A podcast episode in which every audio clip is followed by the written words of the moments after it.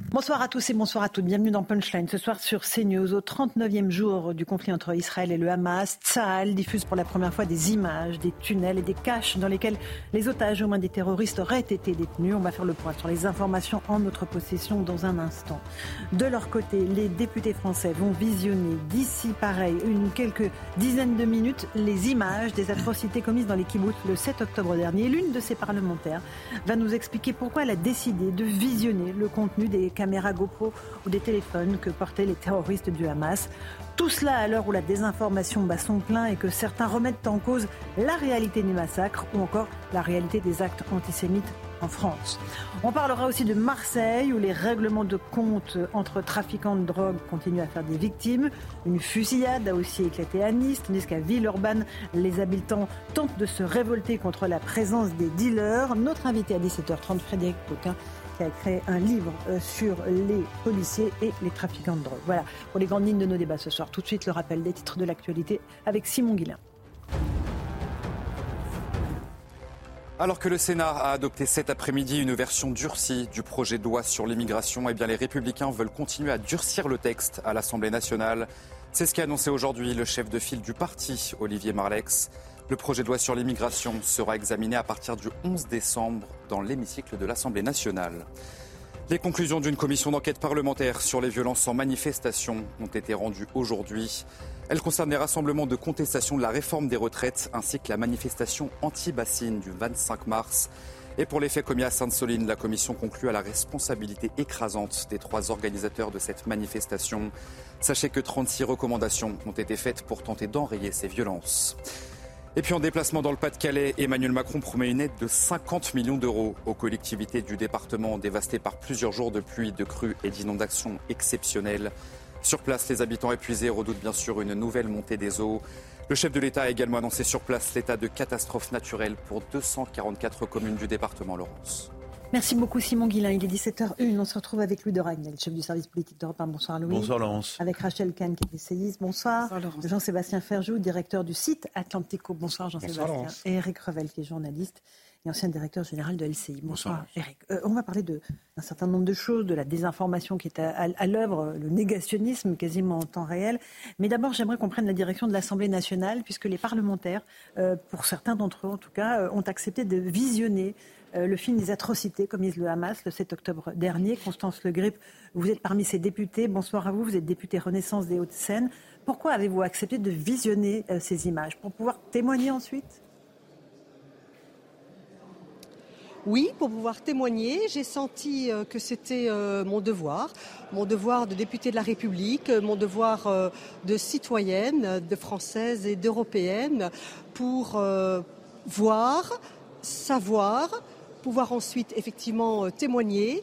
C'est euh, un travail de mémoire que euh, va se, faire, pardon, je suis un peu ému, va se faire cet après-midi à l'Assemblée nationale et nous pensions qu'il y avait là un devoir et un travail de mémoire à effectuer pour l'histoire et qu'il était de notre responsabilité que d'être partie prenante, de nous engager dans cette mobilisation contre le révisionnisme, le négationnisme, les remises en cause et les euh, doutes euh, qui euh, prolifèrent un peu partout en France, en Europe et ailleurs. Et qui sont extrêmement dangereux, vous avez raison de souligner. Certains de vos confrères de la France Insoumise, je pense à David Guiraud, qui a tenu des propos extrêmement ignobles ce week-end depuis la Tunisie a accepté de visionner euh, ces 45 minutes. C'est une bonne chose selon vous?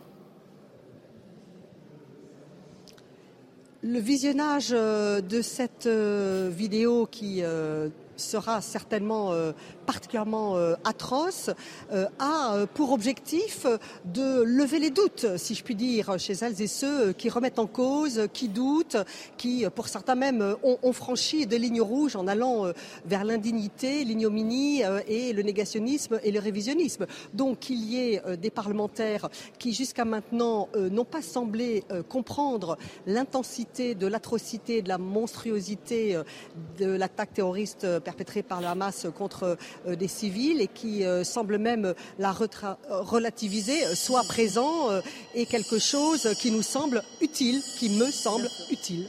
Je vais vous laisser aller à la projection. Un dernier mot, vous avez dit que vous étiez ému. On sait que ces images sont particulièrement dures. Euh, qu'elles montrent des atrocités. Jean-Sébastien Ferjou, qui est sur euh, notre plateau, les a visionnées hier. Vous êtes préparé à cela? On ne se prépare pas à cela. On ne se prépare pas à cela. Je ne vous cache pas que j'y vais avec euh, de l'appréhension, mais en même temps avec le sens du devoir tout simplement. Voilà, je suis vice-présidente du groupe d'amitié France-Israël ici à l'Assemblée nationale, présidente du groupe d'études de l'Assemblée nationale lutte contre l'antisémitisme. Je suis euh, fortement préoccupée, fortement préoccupée, inquiète par la flambée des actes antisémites commis dans notre pays et tout ce que nous pouvons faire pour repousser euh, l'horreur euh, de cet antisémitisme croissant, le négationnisme, le révisionnisme, le relativisme, tout ce que nous pouvons faire doit être fait. Voilà, nous le ferons avec Merci devoir. Beaucoup. Merci beaucoup Constance Le d'avoir témoigné. Merci à Thomas Bonnet et Axel Rebaud qui étaient à vos côtés à l'Assemblée nationale pour les équipes CNews. Jean-Sébastien Ferjou, vous avez visionné, euh, vous, euh, ces films euh, de l'horreur que l'ambassade d'Israël vous a mis à votre disposition. Il y a des images évidemment que vous n'oublierez jamais. Oui, absolument. Mais sur la question que vous posiez à Constance de mm je vais ensuite vous dire ce qui m'a le plus marqué. Mais je crois que malheureusement, ceux qui n'ont pas envie de croire à ce qui s'est passé le 7 octobre en Israël, qu'ils voient, qu'ils ne voient pas ces images, que ceux qui les ont vues les racontent, euh, le racontent, ou que ceux qui l'ont vécu, tout simplement, parce qu'on a aussi entendu les témoignages de gens qui ont survécu à ces attaques ou des gens qui ont été les premiers à arriver sur les lieux après. Je pense que rien ne leur suffit. Vous savez, j'ai essayé de synthétiser un peu l'impression qu'avaient faite sur moi ces images hier quand je vois les réactions sur les réseaux sociaux et je fais bien la différence. Les réseaux sociaux ne sont pas la vraie vie, ce n'est pas, la France dans son ensemble, mais il y a deux types de. Alors mm. évidemment les gens qui sont émus euh, eux-mêmes, c'est mm-hmm. une évidence absolue. Mais il y a ceux qui vous disent soit que c'est une mise en scène, soit que vous faites partie de l'appareil de propagande israélien et que de toute façon le conflit n'a pas commencé le 7 octobre, mais en 1948. Mm-hmm. Donc j'ai assez peu d'espoir sur le fait que cela, ça permet de les convaincre. Vous pensez à David Guiraud, notamment de la France Insoumise pas forcément On verra sa réaction tout à l'heure. Peut-être sera-t-il. Euh, voilà. je ne veux pas préjuger de, la réaction de hein. David Guiraud, mais sur les images elles-mêmes, moi, il y a une séquence qui m'a vraiment profondément marqué parce qu'il y a énormément de cadavres. On voit qu'ils ont été mutilés, brûlés. On voit que certains ont été torturés. Vous savez, quand vous dites ça, les gens sur les réseaux sociaux, vous dites, vous étiez là, il y a une vidéo, comment vous savez qu'ils sont torturés? Ben si, il y a des choses qui visuellement, même les viols, malheureusement, parfois ça se voit y compris sur un cadavre. Et ça, ceux qui ne veulent pas l'entendre ne l'entendront jamais. Ils ne font pas partie de l'humanité, mhm. à mon sens. Mais ce qui m'a encore plus marqué, que j'ai trouvé certainement le plus insoutenable et qui restera longtemps en moi, peut-être en tant que père aussi, c'est il y a une séquence où il y a un, papa qui est en sous-vêtements avec ses deux fils qui doivent avoir, je ne sais pas, 8, 10 ans peut-être. Ils entendent les terroristes arriver. Ils sortent de la maison une première fois, ils voient un terroriste, ils rentrent puis ils les entendent arriver par un autre côté, donc ils sortent et ils vont se réfugier dans l'abri qui est juste à côté de chez eux. Et là, il y a un terroriste du Hamas qui arrive, qui jette une grenade dans l'abri qui est tout petit. Hein. C'est mm. un, tout petit abri. Il faut s'imaginer quelque chose qui pourrait ressembler à un abribus fermé. Le père se jette sur la grenade pour sauver ses fils. Ses fils sont couverts de sang. Le terroriste les ramène à l'intérieur. Et il chouine parce qu'il ne trouve pas ce qu'il veut dans leur frigo. C'est le, terroriste qui oui. Et de voir ces deux enfants-là couverts du sang de leur père dont l'un, manifestement, semble avoir perdu un œil seul, abandonné de tous, alors qu'ils ont vu la barbarie en face. Et ça dure ensuite, parce que c'est une séquence qui dure. On les voit, il y en a un qui dit, mais papa est mort, et l'autre qui dit, oui, je sais, j'étais là. Et puis après, l'autre qui essaye de soigner son frère parce qu'il est euh, blessé. Et de les voir abandonnés, je pense que n'importe quel être humain, n'importe quel être humain ne peut pas avoir un acte de résistance dans ces images. Et moi, je crois qu'il est profondément raciste comme Jean-Luc Mélenchon le fait, comme Daniel Obono le fait, comme d'autres le font, d'assimiler ces actes-là à de la résistance, parce que non, les Palestiniens ne sauraient pas être résumés à cette atrocité et à cette inhumanité-là. Ça n'a rien à voir avec une action militaire, ça n'a rien à voir avec une action de résistance. On peut avoir tous les avis qu'on veut sur le conflit israélo-palestinien, ce qui s'est passé le 7 octobre, la manière dont ça a été fait, les rictus. Il y a une autre séquence qui est insoutenable aussi, on voit un homme dont j'ai l'impression qu'il n'est pas encore tout à fait mort, qu'il cherche à décapiter à coups de pelle, à coups de pelle. Non, les musulmans ne sauraient être résumés à Bien ça. Entendu. Les Arabes ne sauraient être réduits à ça, les Palestiniens ne sauraient être réduits à ça. Ceux qui font de ça un acte de résistance sont eux-mêmes, outre l'antisémitisme épouvantable que ça dénote, parce que ça n'a pas l'air de les gêner beaucoup, ce qu'ont subi ces êtres humains-là, mhm. sont aussi d'épouvantables racistes qui méprisent le peuple qu'ils prétendent défendre.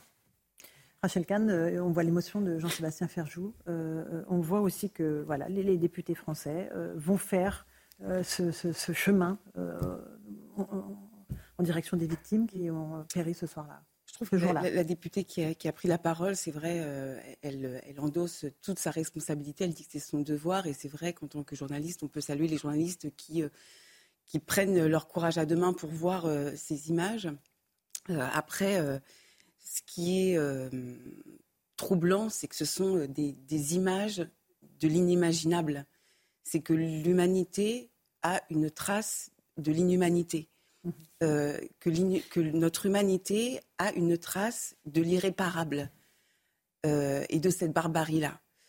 Et tournée par des réalisateurs, dans les deux sens du terme, des mhm. réalisateurs de haine.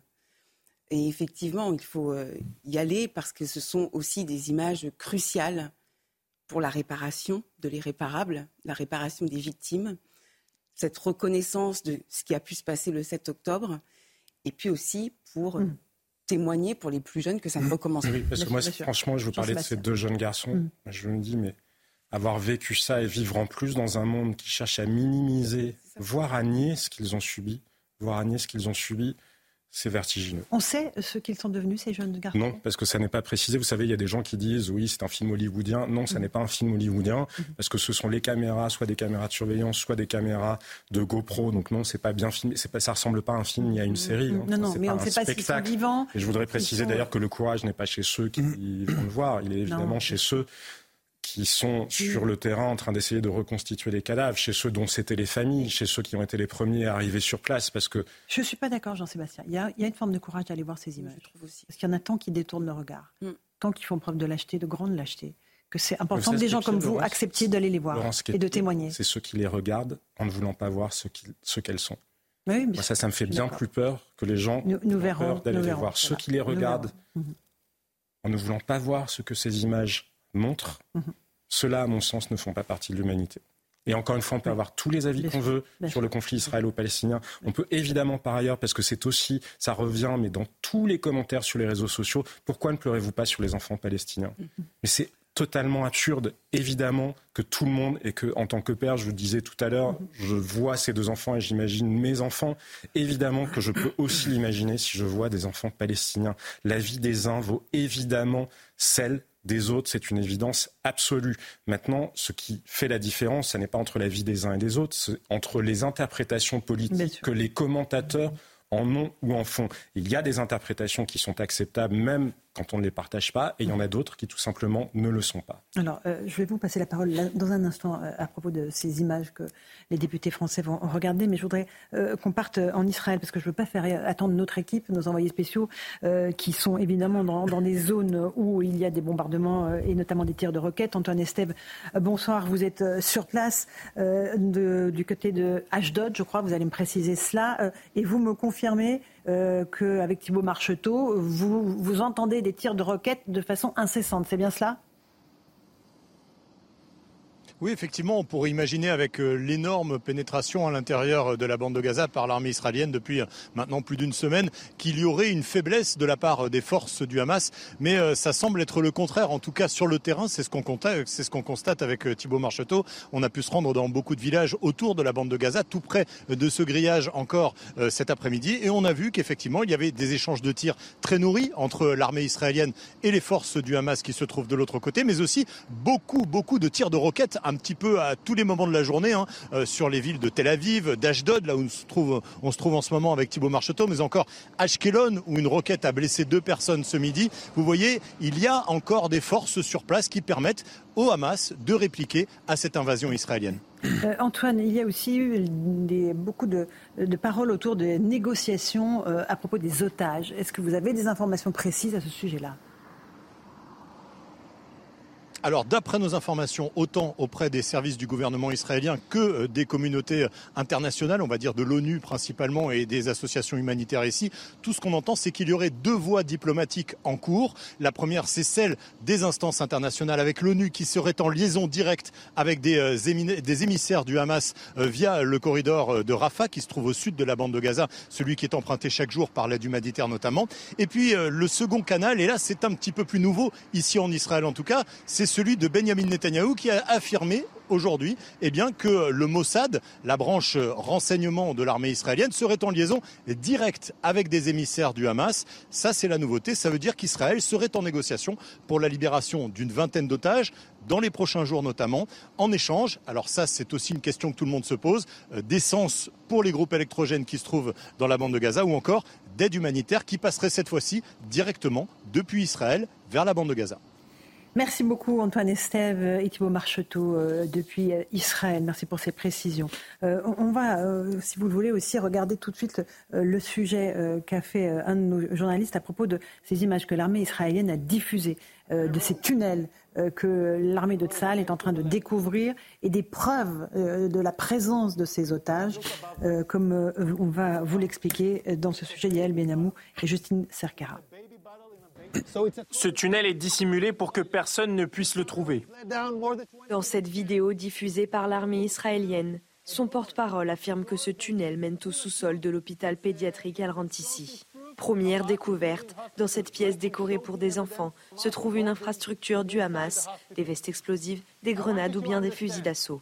Toujours dans l'hôpital Al-Rantissi, Saal a montré une moto présentant des impacts de balles. L'engin pourrait avoir servi à ramener des otages israéliens vers la bande de Gaza le 7 octobre dernier. D'autres éléments poussent Daniel Agari à penser que des otages ont été détenus récemment dans ces sous-sols. Voici des habits de femme et un bout de corde au niveau des jambes. D'autres indices, un biberon ou bien des couches. 17 enfants de 10 ans au moins se trouvent parmi les otages. Ces rideaux pourraient aussi avoir été utilisés à des fins de communication. Il y a des rideaux sans rien derrière, juste un mur. Il n'y a aucune raison de mettre un rideau ici, à moins de vouloir filmer des otages. Une enquête est en cours, mais l'armée israélienne dit disposer de renseignements qui confirment que des otages étaient détenus ici. Voilà, le sort des otages, évidemment, qui préoccupe chacun d'entre nous. Eric Revel, à la fois sur ça, sur ces images des tunnels, et puis aussi sur les images des atrocités commises par le Hamas. Alors moi, je n'ai pas vu l'intégralité des vidéos dont, parlait euh, Jean-Sébastien, mais je me souviens de deux vidéos qui m'avaient euh, marqué. Bon, il y a celle de cette décapitation de cet homme à coup de pelle qui est, allongé, qui est juste... Euh, et puis il y a cette... parce que Jean-Sébastien parlait de fait qu'on est père et qu'on a des enfants, de cette euh, tuerie lors de la rêve partie dans le désert du mhm. Nief, où vous voyez ces 4x4 euh, de terroristes du Hamas euh, en train de courir dans des, dans des 4x4 après ces jeunes qui s'amusaient et qui sont tirés, parce que ça m'a frappé, je, je, me suis fait cette comparaison en pensant à mes propres enfants, qui sont tirés comme il y a quelques années on faisait des safaris en Afrique voyez, c'est-à-dire que ces mhm. jeunes essayent d'échapper, ils ne peuvent pas, ils sont dans le désert, ils courent vers euh, l'inconnu, et vous avez des gens qui ricanent et qui les abattent comme euh, des animaux. Euh, mhm. voilà. Et bon. Ce qui est certain, c'est que ces vidéos constitueront une preuve pour l'histoire. C'est important de le dire, mhm. parce que au-delà, non, c'est important parce que à la libération des camps, euh, certains aussi avaient à une époque remis en cause l'existence des camps. Et les Américains, je crois, on souvient, qui libèrent avec euh, les Soviétiques euh, un certain nombre de camps de concentration, ont filmé. Et on est devant des images aussi d'une barbarie absolue. Vous vous souvenez de ces images où, où on voit des corps de juifs d'une maigreur terrible, charriés à coups de bulldozer dans des fossés au moment de la libération des camps de concentration. on découvre ces images. Et bien là, je pense que ce qui est important, c'est que euh, ces vidéos, alors bien sûr, on ne pourra pas convaincre les révisionnistes. Euh, j'ai lu comme vous, Jean-Sébastien, sur les réseaux sociaux, euh, tout ce qui est dit et qui est absolument effarant, qui dit, qui dit tellement de choses terribles sur la société dans laquelle on vit aussi. Mais ça, c'est une vidéo pour, pour l'histoire, en fait. Hein. C'est un, un pogrom. comme je pense le peuple juif n'en a pas vécu depuis au moins la Seconde Guerre mondiale. Et quoi qu'on dise, quoi qu'on fasse, qu'on regarde ou pas ces images, elles constitueront pour les historiens une preuve euh, évidente de la barbarie, de la sauvagerie euh, atroce du, Hamas. Et, c'est important, c'est important parce que derrière, d'autres générations vont se succéder. Mhm. Et que ce soit des preuves filmées euh, ou des éléments comme on vient d'en voir dans ce sujet, ça constituera des preuves pour l'histoire de ce qui s'est passé. Et on se rappelle que le procès de Nuremberg a commencé par la diffusion des films. Exactement. Peut-être qu'un jour on pourra juger ces terroristes. Louis Je suis assez d'accord avec, euh, enfin, avec ce qui vient d'être dit. Euh, moi, je crois que vraiment l'apport pour l'histoire est, capital parce qu'il y aura un procès et où il y aura au moins quelque chose et euh, ce sera extrêmement important. et puis, je pense qu'il y a une autre vertu et plus il y a un grand nombre de gens qui voient ces images, mieux c'est. c'est que ça permet aussi de convaincre beaucoup d'indécis. Il y a plein de gens, moi je vois aussi, qui ne savent pas très bien comment se positionner et en fait, ils se sont obligés de choisir un camp ou un autre. Eh bien là, il y a quand même des preuves assez irréfutables, je trouve, et qui peuvent permettre de convaincre des gens sincères et honnêtes, de bonne foi. Sincères et honnêtes, hein. Bien sûr. ce que vous dites. Non, mais je crois qu'il y a beaucoup de gens euh, très honnêtes, très sincères, qui ne savent pas euh, et qui sont simplement influencés par euh, des montages et qui peuvent se dire que en réalité, c'est peut-être pas la vérité. Voilà. Donc moi, je pense que ça c'est important. Je pense que nous, médias, on a un rôle extrêmement important puisque nous, on a la capacité à vérifier, on a la capacité. Donc je pense. On a une capacité que n'ont pas les réseaux sociaux. corporatiste, parce que j'aime pas trop le corporatisme journalistique habituellement. Mais, mais, là, je pense qu'on a un devoir, il y a une vraie mission. Et, Jean-Sébastien, c'est extrêmement important que vous ayez pu voir ces images.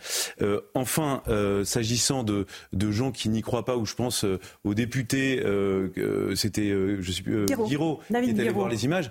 En réalité, ce qui il est, là en ce moment. je pense, je peux pas prédire ou penser à sa place, mais à la fin, après le visionnage, il dira bien, ça confirme ce que je pensais. Peut-être pas, Louis. Peut-être pas. Peut-être pas. Peut-être pas préjuger de sa réaction. Peut-être pas, mais je, je, reconnais que j'ai des grands doutes. J'ai des grands doutes parce que non mais les, parlementaires français plus que d'autres, hmm. plus que les citoyens entre guillemets lambda, euh, ont la capacité à savoir, à connaître la vérité. Il y a, des, si vous voulez, il y a quand même un, groupe d'amitié France-Israël. Ils ont la possibilité d'avoir des échanges avec hmm. le ministre, la ministre des Affaires étrangères, le ministre de la Défense. Ils ont la possibilité d'accéder à un certain nombre de preuves dont dispose la France. Et donc c'est pour ça que je, vous hmm. dis que j'ai quand même des sérieux doutes. Et je termine simplement par rapport au, au reportage que vous diffusez sur les tunnels, moi, il y, a quelque chose qui me frappe. Mhm. Je ne sais pas si vous avez vu sur le compteur électrique, il y a un logo. Vous avez vu quel logo c'était C'était celui de l'UNICEF, donc mhm. une organisation des Nations Unies. Et je trouve que euh, c'est une illustration très intéressante euh, du détournement par le Hamas de toute l'aide euh, humanitaire. Et, je comprends, et je trouve que ça fait un pont avec mhm. et européenne. Vous avez parfaitement raison, Rachel Kahn. Et je comprends très bien pourquoi l'armée israélienne dit qu'elle est prête à apporter de l'aide humanitaire, mais en l'acheminant elle-même directement. Et je pense sans doute par le sud de la bande de Gaza euh, via le passage de Rafah. Jean-Sébastien Ferjot. vous savez, vous posez la question David Guiraud, est-ce qu'il peut changer mm. d'avis? Moi, je ne vais pas me substituer à David Guiraud, seul lui pourra répondre. Je, rappelle juste à, nos téléspectateurs qu'il a dit euh, en, Tunisie les bébés brûlés, c'est Israël qui l'a fait. Et euh, les... ce qu'il a dit exactement, les bébés dans les toilettes, il a dit c'est Israël qui l'a fait, mais en faisant référence au massacre de Sabra et Shatila. D'accord. Sauf que les massacres de Sabra et Shatila, ce ne sont pas les Israéliens, ce sont les phalangistes libanais. Quand les massacres de Sabra et Shatila ont eu lieu, ça a provoqué un énorme scandale moral en Israël. Il y a eu une commission qui s'appelle la commission Kahan qui a pointé du doigt les responsabilités israéliennes parce que les Israéliens sont aussi capables, évidemment, comme n'importe quel autre peuple, capable de commettre parfois euh, des crimes, surtout dans, des périodes de guerre, mais ils sont aussi capables de regarder leurs responsabilités en face. Mais il se trouve que j'ai eu l'échange aussi avec David Guiraud à propos de ces fameux propos en Tunisie. Et c'est bien pour ça que je suis d'accord avec ce que dit Eric Revel. Évidemment que ce sont des images pour l'histoire, mais la mécanique intellectuelle qui est à l'œuvre, elle, elle est très difficile à désœuvrer. Parce que c'est quoi la mécanique intellectuelle qui est à l'œuvre? C'est de considérer, et c'est tout ce que fait David Guiraud dans sa démonstration. On peut contester point par point ce qu'il dit. Moi, je trouve que ça n'en vaut pas la peine, parce que le saucissonnage, c'est exactement la méthode employée par les négationnistes. Vous savez, s'il y a une incohérence sur un point en particulier, ils en déduisent que le tout était faux. Mais moi, ce que je disais avec David Guiraud, c'était l'inverse. Moi, ce qui m'intéresse, c'est votre raisonnement, c'est la conclusion à laquelle vous arrivez. La conclusion à laquelle vous arrivez, c'est qu'Israël serait habitué de manière répétée au cours de son histoire, a tué volontairement, gratuitement, indistinctement des populations civiles. Ce que David Guiraud nous explique, c'est qu'Israël, et c'est là où était la faute morale d'Emmanuel Macron aussi, à mon sens, en parlant des femmes et des bébés qu'Israël tuerait gratuitement, c'est de considérer que dans son histoire, Israël aurait toujours fait ça. Et je lui ai posé une question très simple. Je lui ai dit, mais monsieur Guiraud, combien y a-t-il eu de morts dans ce conflit depuis 1948 Combien y a-t-il eu de morts dans le conflit israélo-palestinien depuis 1948 Il y a eu moins de 100 000 morts, ou admettons environ 100 000 morts palestiniens. Alors, c'est beaucoup, évidemment, c'est une tragédie. Un certain nombre d'entre eux l'ont été en Jordanie pendant Septembre Noir en 1970 ou dans des heures au Liban. Mais peu importe, certains incontestablement ont été tués par des Israéliens. Mais il y a eu 400 000 morts en Syrie en 10 ans. Il y a eu 400 000 morts au Yémen. Il y a eu 10 000 morts là au Soudan en 6 mois. Il y a eu un million de morts dans la guerre Iran-Irak. Est-ce que par hasard, ce qui intéresse M. Guiraud dans les 100 000 morts palestiniens, et encore une fois, c'est une tragédie, et on peut avoir beaucoup d'interprétations différentes sur le conflit israélo-palestinien, ce n'est pas qu'ils sont victimes des Juifs. Mhm. Parce que si vraiment les Israéliens étaient comme M. Guiraud et d'autres, Mme Obono ou d'autres, disent ils sont dans des visées, dans un nettoyage ethnique à visée génocidaire, j'ai envie de vous dire, ils sont quand même pas bien efficaces pas bien efficace parce que en 75 ans réussir avec les moyens et la disproportion des forces en présence euh, en quelque sorte puisque mm-hmm. même chose les pro-palestiniens le répètent suffisamment quand même vraiment pas efficace. Et pour reprendre leur argument aussi, vous savez, ils nous disent souvent Ah ben Israël est le seul État au monde dont le territoire grandit chaque année. Et on peut contester, bien sûr, je suis le premier à le faire, les exactions des colons en Cisjordanie. Ce qui se passe en Cisjordanie à l'heure actuelle est très inquiétant et il y a une vraie responsabilité morale d'Israël là-dessus. Mais c'est quand même bizarre que ce peuple, qui est selon eux génocidé, soit en pleine explosion démographique depuis 70 ans. On fait juste une pause, je vous passe la parole dans un instant, Rachel Kahn. On poursuit ce débat évidemment dans Punchline sur CNews. À tout de suite.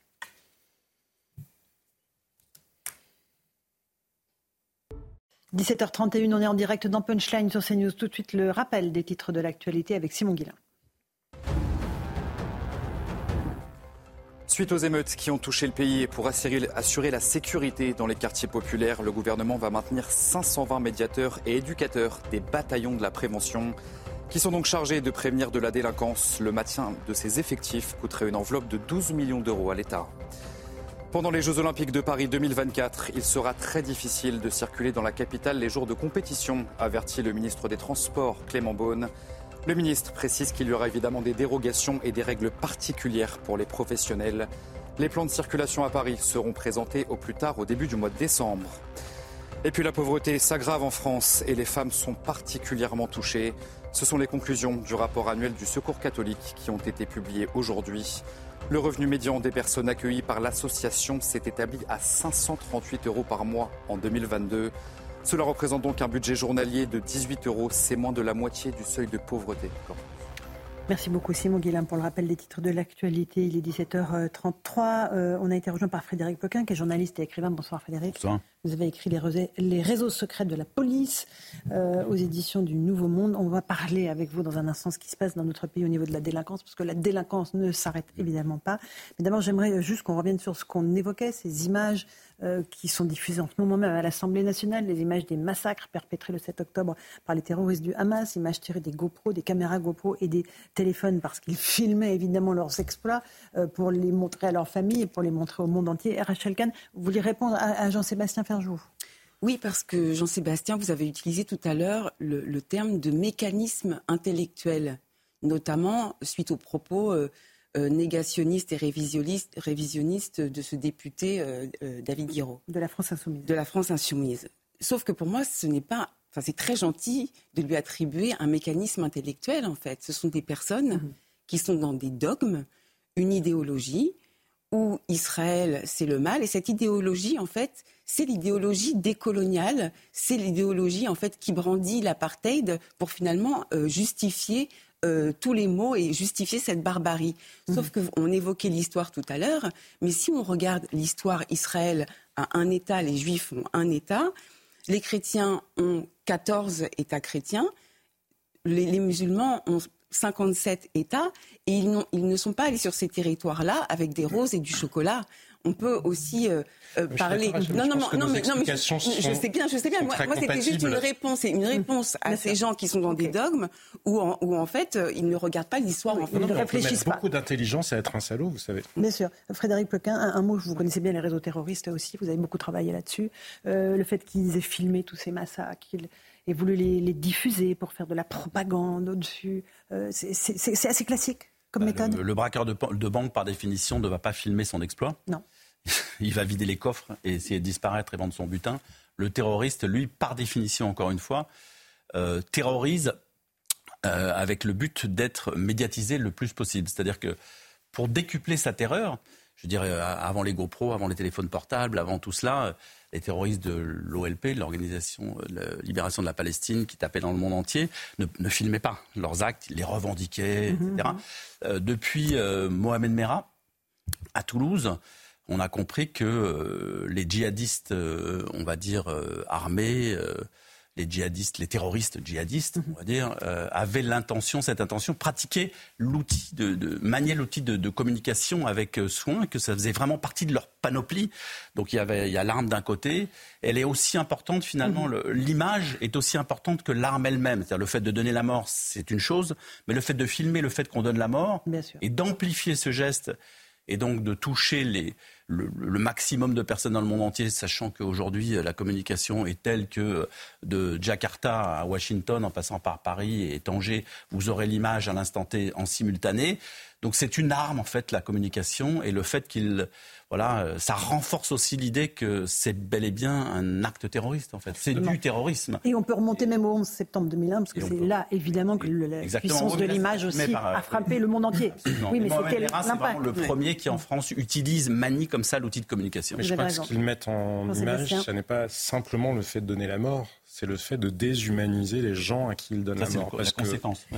Oui. mais je pense que dans l'objectif et dans la diffusion des images et dans l'effet produit par ces images, c'est loin d'être euh, d'être négligeable parce que et c'était exactement le même projet que celui euh, des nazis, déshumaniser les juifs. Sauf que les nazis ne montraient pas ces images et les cachaient. Bien sûr. Et c'est ça la grande différence. Non, non, la grande différence. Aujourd'hui, ce qui est terrible, c'est qu'il y a un public qui soutient oui, oui, que, qui se réjouit. Mais non, mais c'est c'est une donnée qui entre en Mais en fait, et, euh, dans cette volonté, ce qui est, ce qui est terrible, c'est qu'il y a aussi cette euh, il y a une forme de narcissisme en fait. C'est-à-dire que les gens se mettent en scène. Je rejoins ce que vous disiez sur euh, le, entre guillemets les terroristes ancienne génération et nouvelle génération.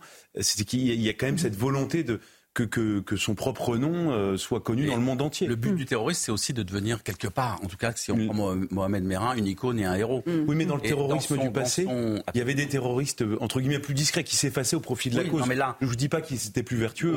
Au, XXIe hein, siècle, c'est ça. C'est le, but, c'est aussi de, devenir. Euh, le but, c'est de mourir en martyr. Vous savez, c'est toute la, la logorie qui. D'être un héros de la communauté. D'aller retrouver les vierges au plafond, au-dessus, etc. À l'étage au-dessus, c'est ça l'objectif. mais et au passage, et au passage de, de effectivement de, devenir une star, quoi. D'avoir, en fait, c'est la dernière, la dernière minute de gloire. Et je pense que les terroristes du Hamas qui rentrent, la panthéonisation islamique, quoi. Ils pensent pas forcément rentrer vivants.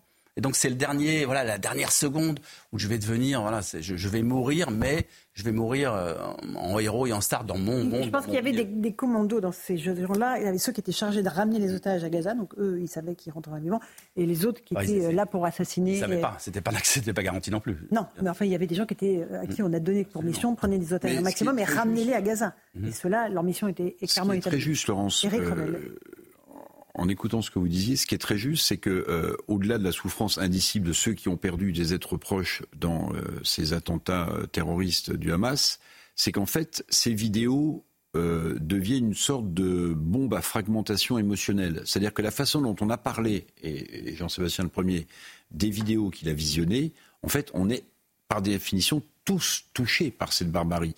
Donc en fait, l'effet collatéral mm-hmm. puissant et à plus long terme, c'est que ces actes barbares deviennent une bombe à fragmentation émotionnelle qui touche tous les êtres humains normalement constitués. Et c'est aussi pour ça qu'ils filment et qu'ils l'ont mis évidemment sur les réseaux. Mm-hmm. Proportionnellement au nombre de vues et au nombre de clics. Bien sûr. Bien sûr. Mm.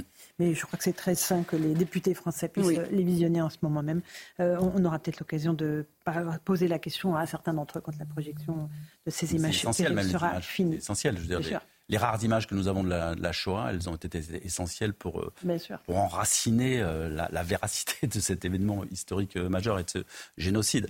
les images, je veux dire, à partir du moment où il s'agit pour des, pour des militaires, pour des élus, de les observer, pour ensuite prendre des décisions politiques, là, je dis oui, au contraire. Si ça, si ça aide à la, bonne décision, pourquoi pas Frédéric Poquin, vous travaillez, je l'ai dit, sur les réseaux de, la police, vous travaillez sur le trafic de drogue, vous êtes un des grands spécialistes des stupéfiants dans notre pays, vous avez fait un très bon documentaire il y a quelques jours. là, on, a des narcomicides, parce que c'est comme ça qu'on les appelle, qui se déroulent en pagaille malheureusement à Marseille. lundi, un jeune homme est mort sous les balles. ça, n'arrête pas, 49 personnes ont péri depuis le début de l'année dans, la cité phocéenne. C'est véritablement des, ces, quartiers, quartiers nord, sont des, des tombeaux à ciel ouvert pour euh, certains jeunes. Euh, on va juste écouter Rodi Mana du syndicat de police Alliance et puis je vous passe la parole mmh. sur ce phénomène.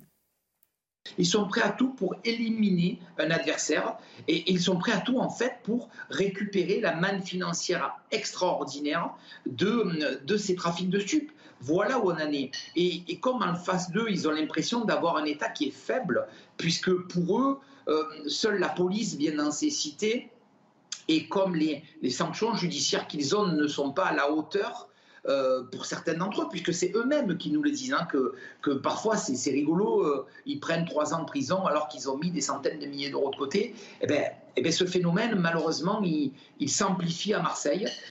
Il n'y a plus de limite parce qu'il y a une réponse trop faible en face, c'est ça, de l'État La, réalité, c'est que ces trafiquants, comme les voyous de toujours, craignent davantage euh, leurs compères, leurs comparses, leurs ennemis, leurs rivaux que la police. Ça a toujours été le cas parce qu'ils savent que la police ne va pas arriver et leur tirer dessus. Donc euh, ils la craignent nécessairement moins. Alors que leur rival, s'ils arrivent à le coincer, à le localiser, le but c'est de le tuer. À côté de ça, on peut parler de faiblesse et de temps en temps on peut se réjouir. Je veux dire, le fait que euh, hier était annoncé l'arrestation de cinq suspects mhm. dans l'assassinat, dans la mort du petit Fayed à 10 ans à, Nîmes cet été, euh, victime collatérale, moi, me réjouis plutôt. Je me dis que là, mmh. l'État a une réponse. Et je pense qu'il faut qu'on. Ah, c'est pas fait. Je veux dire, ils, ont pas, ils sont en garde à vue. Euh, c'est pas encore acté que ce soit eux les coupables. Mais je dis pas ça. Ils sont présumés innocents. Mais je trouve la nouvelle peut être euh, réconfortante. C'est-à-dire que à partir du moment où l'État et, il faut il faut l'analyser. C'est-à-dire que cet été, quand il y a eu cette, cette victime de 10 ans, Gérard Darmanin s'est rendu sur place. Il a échangé avec des policiers locaux qui lui ont dit la vérité, ce qui est rare parce que rarement la, vérité arrive à l'oreille du ministre. Hein. En général, il y a trop d'écrans, ils savent pas. Mhm. Et ils lui ont dit, ben ouais, mais nous on est dans une petite ville, on n'est pas très nombreux en, termes de force de l'ordre, et puis euh, les gars du SRPJ euh, de mhm. Marseille, de, de Montpellier, ils sont débordés, donc ils n'arrivent pas à nous aider sur ces affaires.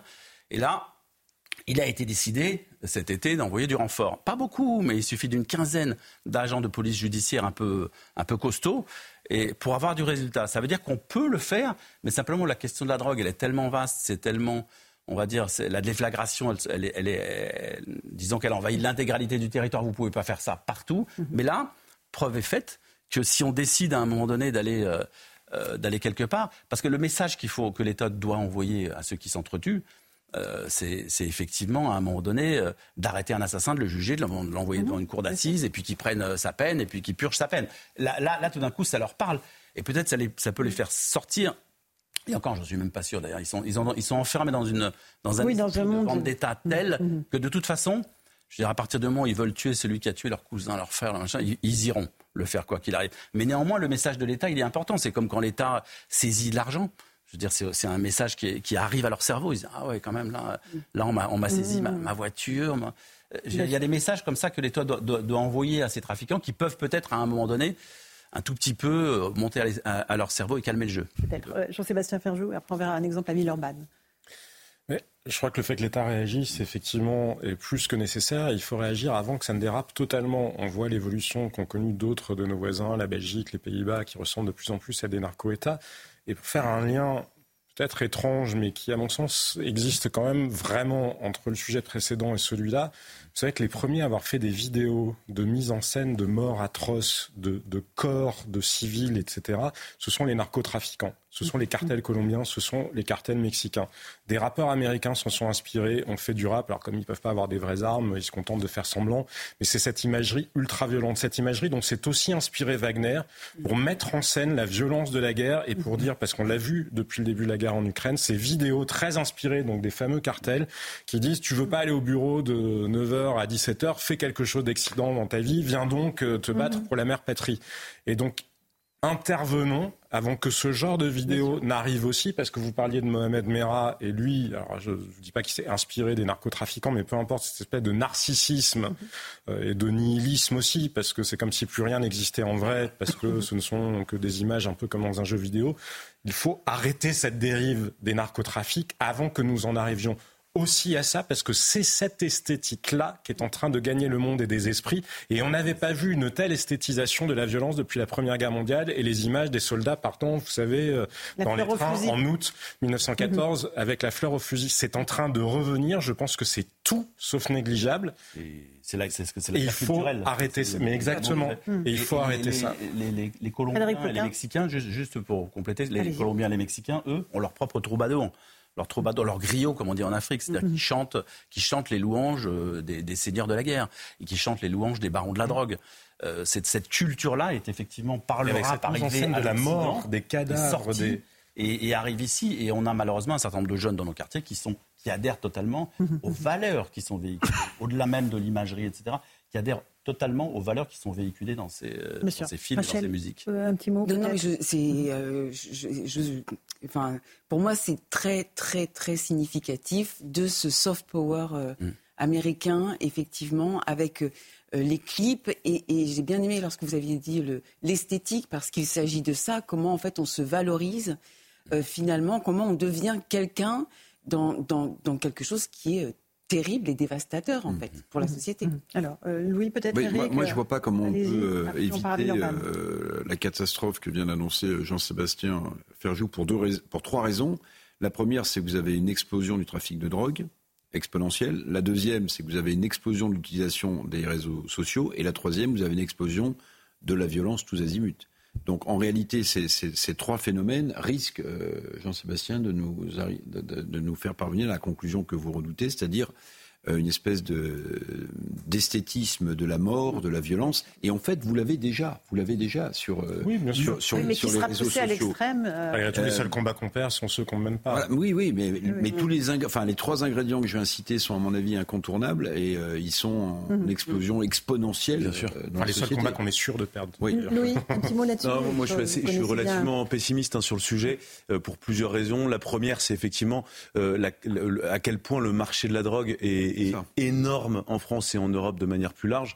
Enfin, on parle de, plusieurs milliards d'euros. Enfin, c'est des sommes, c'est le PIB de petits pays. Hein. Enfin, mm. et, face à ça, effectivement, ça a été très bien rappelé par euh, Frédéric Ploquin. Euh, les unités de, enfin, les unités de police judiciaire, de la police et de la gendarmerie euh, sont quand même assez faibles en termes de moyens. Quand on voit, par exemple, que vous avez des organisations qui utilisent des drones sous-marins, des hélicoptères, même des drones, en face de ça, la police nationale, la police judiciaire et la police judiciaire de la gendarmerie n'ont pas ces moyens-là.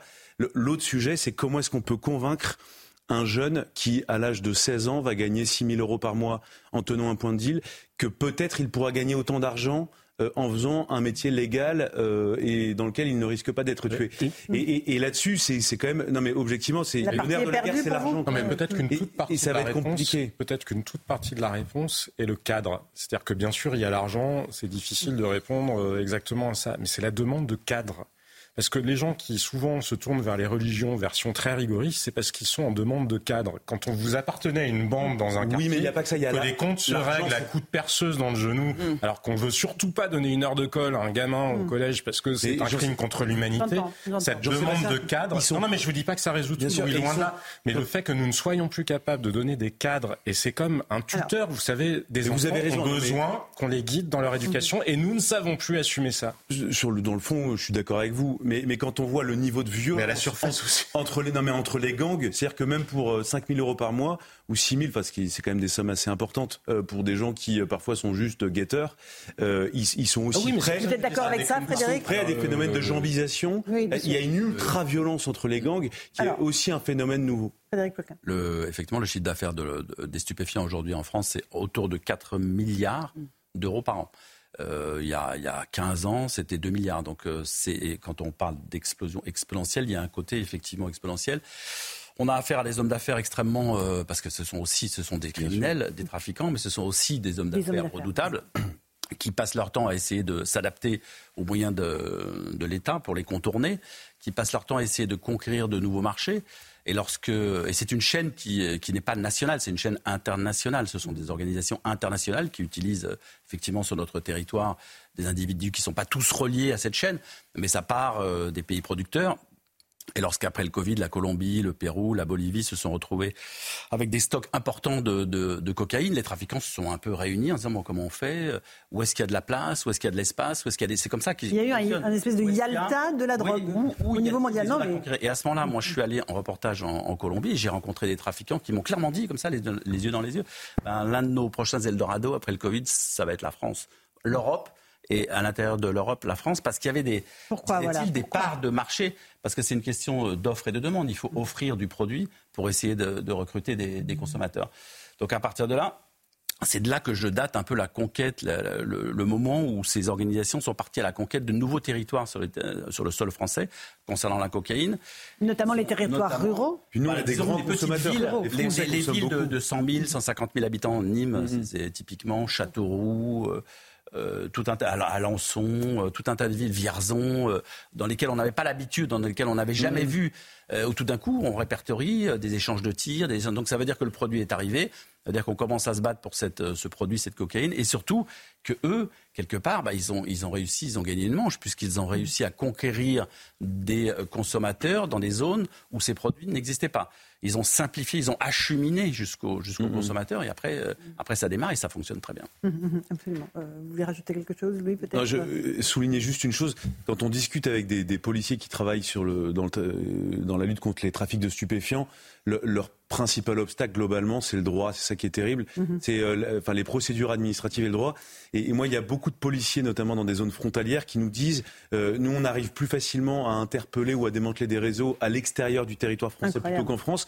Et parfois même, ils demandent aux services euh, de police judiciaire étrangers de, de, les renseigner sur ce qui se passe chez eux, parce que les services étrangers ont plus de facilité, par exemple, à mettre sur écoute quelqu'un euh, en, administratif en France, euh, Hallucinant. nous, le monde à l'envers. en France. Un tout petit mot, avant la pause. Sur le brassage des, des milliards d'euros euh, du trafic de drogue en France et ailleurs dans le monde, il y a quand même une hypocrisie du système financier international et des gouvernants. C'est-à-dire que très régulièrement, le GAFI qui dépend de l'OCDE, fait des listes noires de paradis fiscaux qui, d'une manière ou d'une autre, évidemment, blanchissent cet argent. Je me souviens, par exemple, il y a 30 ans, du rapport Arnaud Montebourg, Vincent Payon, qui, avait essayé d'établir une liste.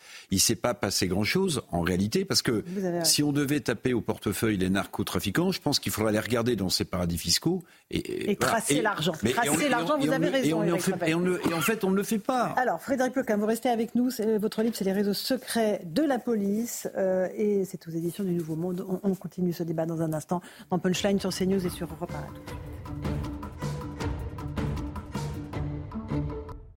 Bonsoir à tous et bonsoir à toutes. Bienvenue dans Punchline ce soir sur CNews et sur Europe 1. Alors que le négationnisme est à l'œuvre non seulement à propos des massacres commis par le Hamas en Israël le 7 octobre dernier, mais aussi sur la réalité des actes antisémites en France, il y a des pendules qu'il faut remettre à leur nom. Personne n'invente les chiffres, ils sont clairs, comme l'a rappelé sur nos antennes ce matin le ministre de l'Intérieur Gérald Darmanin. Il y a eu 1762 faits antisémites 564 faits antichrétiens et 131 faits anti-musulmans sur l'année 2023. Point barre. Oui, il y a eu des tags moraux juifs dessinés sur les murs de nos villes, assortis de croix gammées. Oui, il y a eu des menaces et des insultes, mais aussi des coups et des blessures contre nos compatriotes juifs, et cela dans toutes les régions de France, à part la Corse. Tenter de minimiser la réalité est odieux. C'est la porte ouverte à toutes les dérives que nous connaissons trop et qui font des ravages chez les jeunes et sur les consciences les plus malléables qui sont tentées par la radicalisation. Ne rien laisser passer, rectifier, donner des faits, vérifier, c'est à cette condition-là que nous empêcherons l'inhumanité de triompher. On va en débattre ce soir dans Punchline.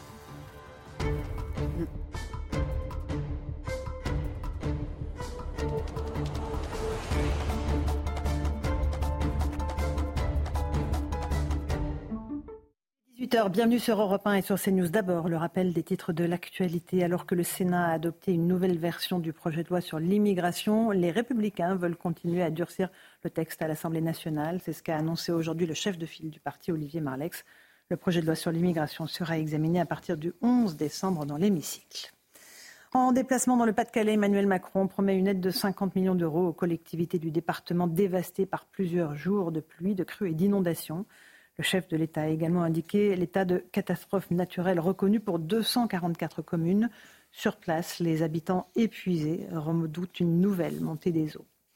La pauvreté s'aggrave en France et les femmes sont particulièrement touchées, malheureusement. Ce sont les conclusions du rapport annuel du Secours catholique publié aujourd'hui. Le revenu médian des personnes accueillies par l'association est de 538 euros par mois en 2022. Cela représente un budget journalier de 18 euros. C'est moins de la moitié du seuil de pauvreté. Et puis au 39e jour de guerre entre Israël et le Hamas, 240 personnes sont toujours retenues en otage par le groupe terroriste dans la bande de Gaza. Parmi elles figurent huit ressortissants français. Chaque jour depuis le 7 octobre, nous pensons à ces familles, aux familles de ces otages retenus par les terroristes du Hamas. Nous demandons, euh, comme nous le ferons tous les jours, leur libération immédiate et sans condition. Nous ne les oublions pas. Voilà pour euh, les grands titres de l'actualité. Il est 18h, 1 minute et 40 secondes. Nous sommes avec Louis de Ragnel, chef du service politique d'Europe 1. Bonsoir Louis. Bonsoir Laurence. Rachel Kahn, essayiste. Bonsoir à vous. Bonsoir Laurence. Frédéric Pequin, journaliste, écrivain, spécialiste des questions de, terrorisme et euh, de police. Euh, Jean-Sébastien Ferjou, directeur du site Atlantico. Bonsoir Jean-Sébastien. Bonsoir et Eric Revel, journaliste, ancien directeur de LCI. on va revenir sur les actes antisémites dans notre pays, dont les chiffres ne font qu'augmenter, comme l'a confirmé Gérald Darmanin ce matin sur nos deux antennes. Et puis on va revenir aussi sur les propos de l'imam de la Grande Mosquée de Paris, Abdelali Mamoun, qui lui a remis en cause la réalité de ces actes antisémites, demandant des preuves, euh, ce qui a provoqué de nombreuses réactions, notamment une réaction de la Grande Mosquée de Paris. On fait le point avec Michael Dos Santos et on débat ensuite. Abdelali Mamoun n'est pas convaincu par la multiplication des actes antisémites en France. L'imam de la Grande Mosquée de Paris exige des éléments concrets. Euh, où sont ces 1200 et quelques actes antisémites qu'il y a en France? Pourquoi Moi, j'aimerais bien qu'on les dévoile pour que nous puissions être véritablement solidaires et euh, sensibles à cette question. Vous laissez entendre que, que les chiffres, les, chiffres, non, je dis pas qu'ils sont, faux, mais elles sont pas dévoilées, ils sont pas apparents.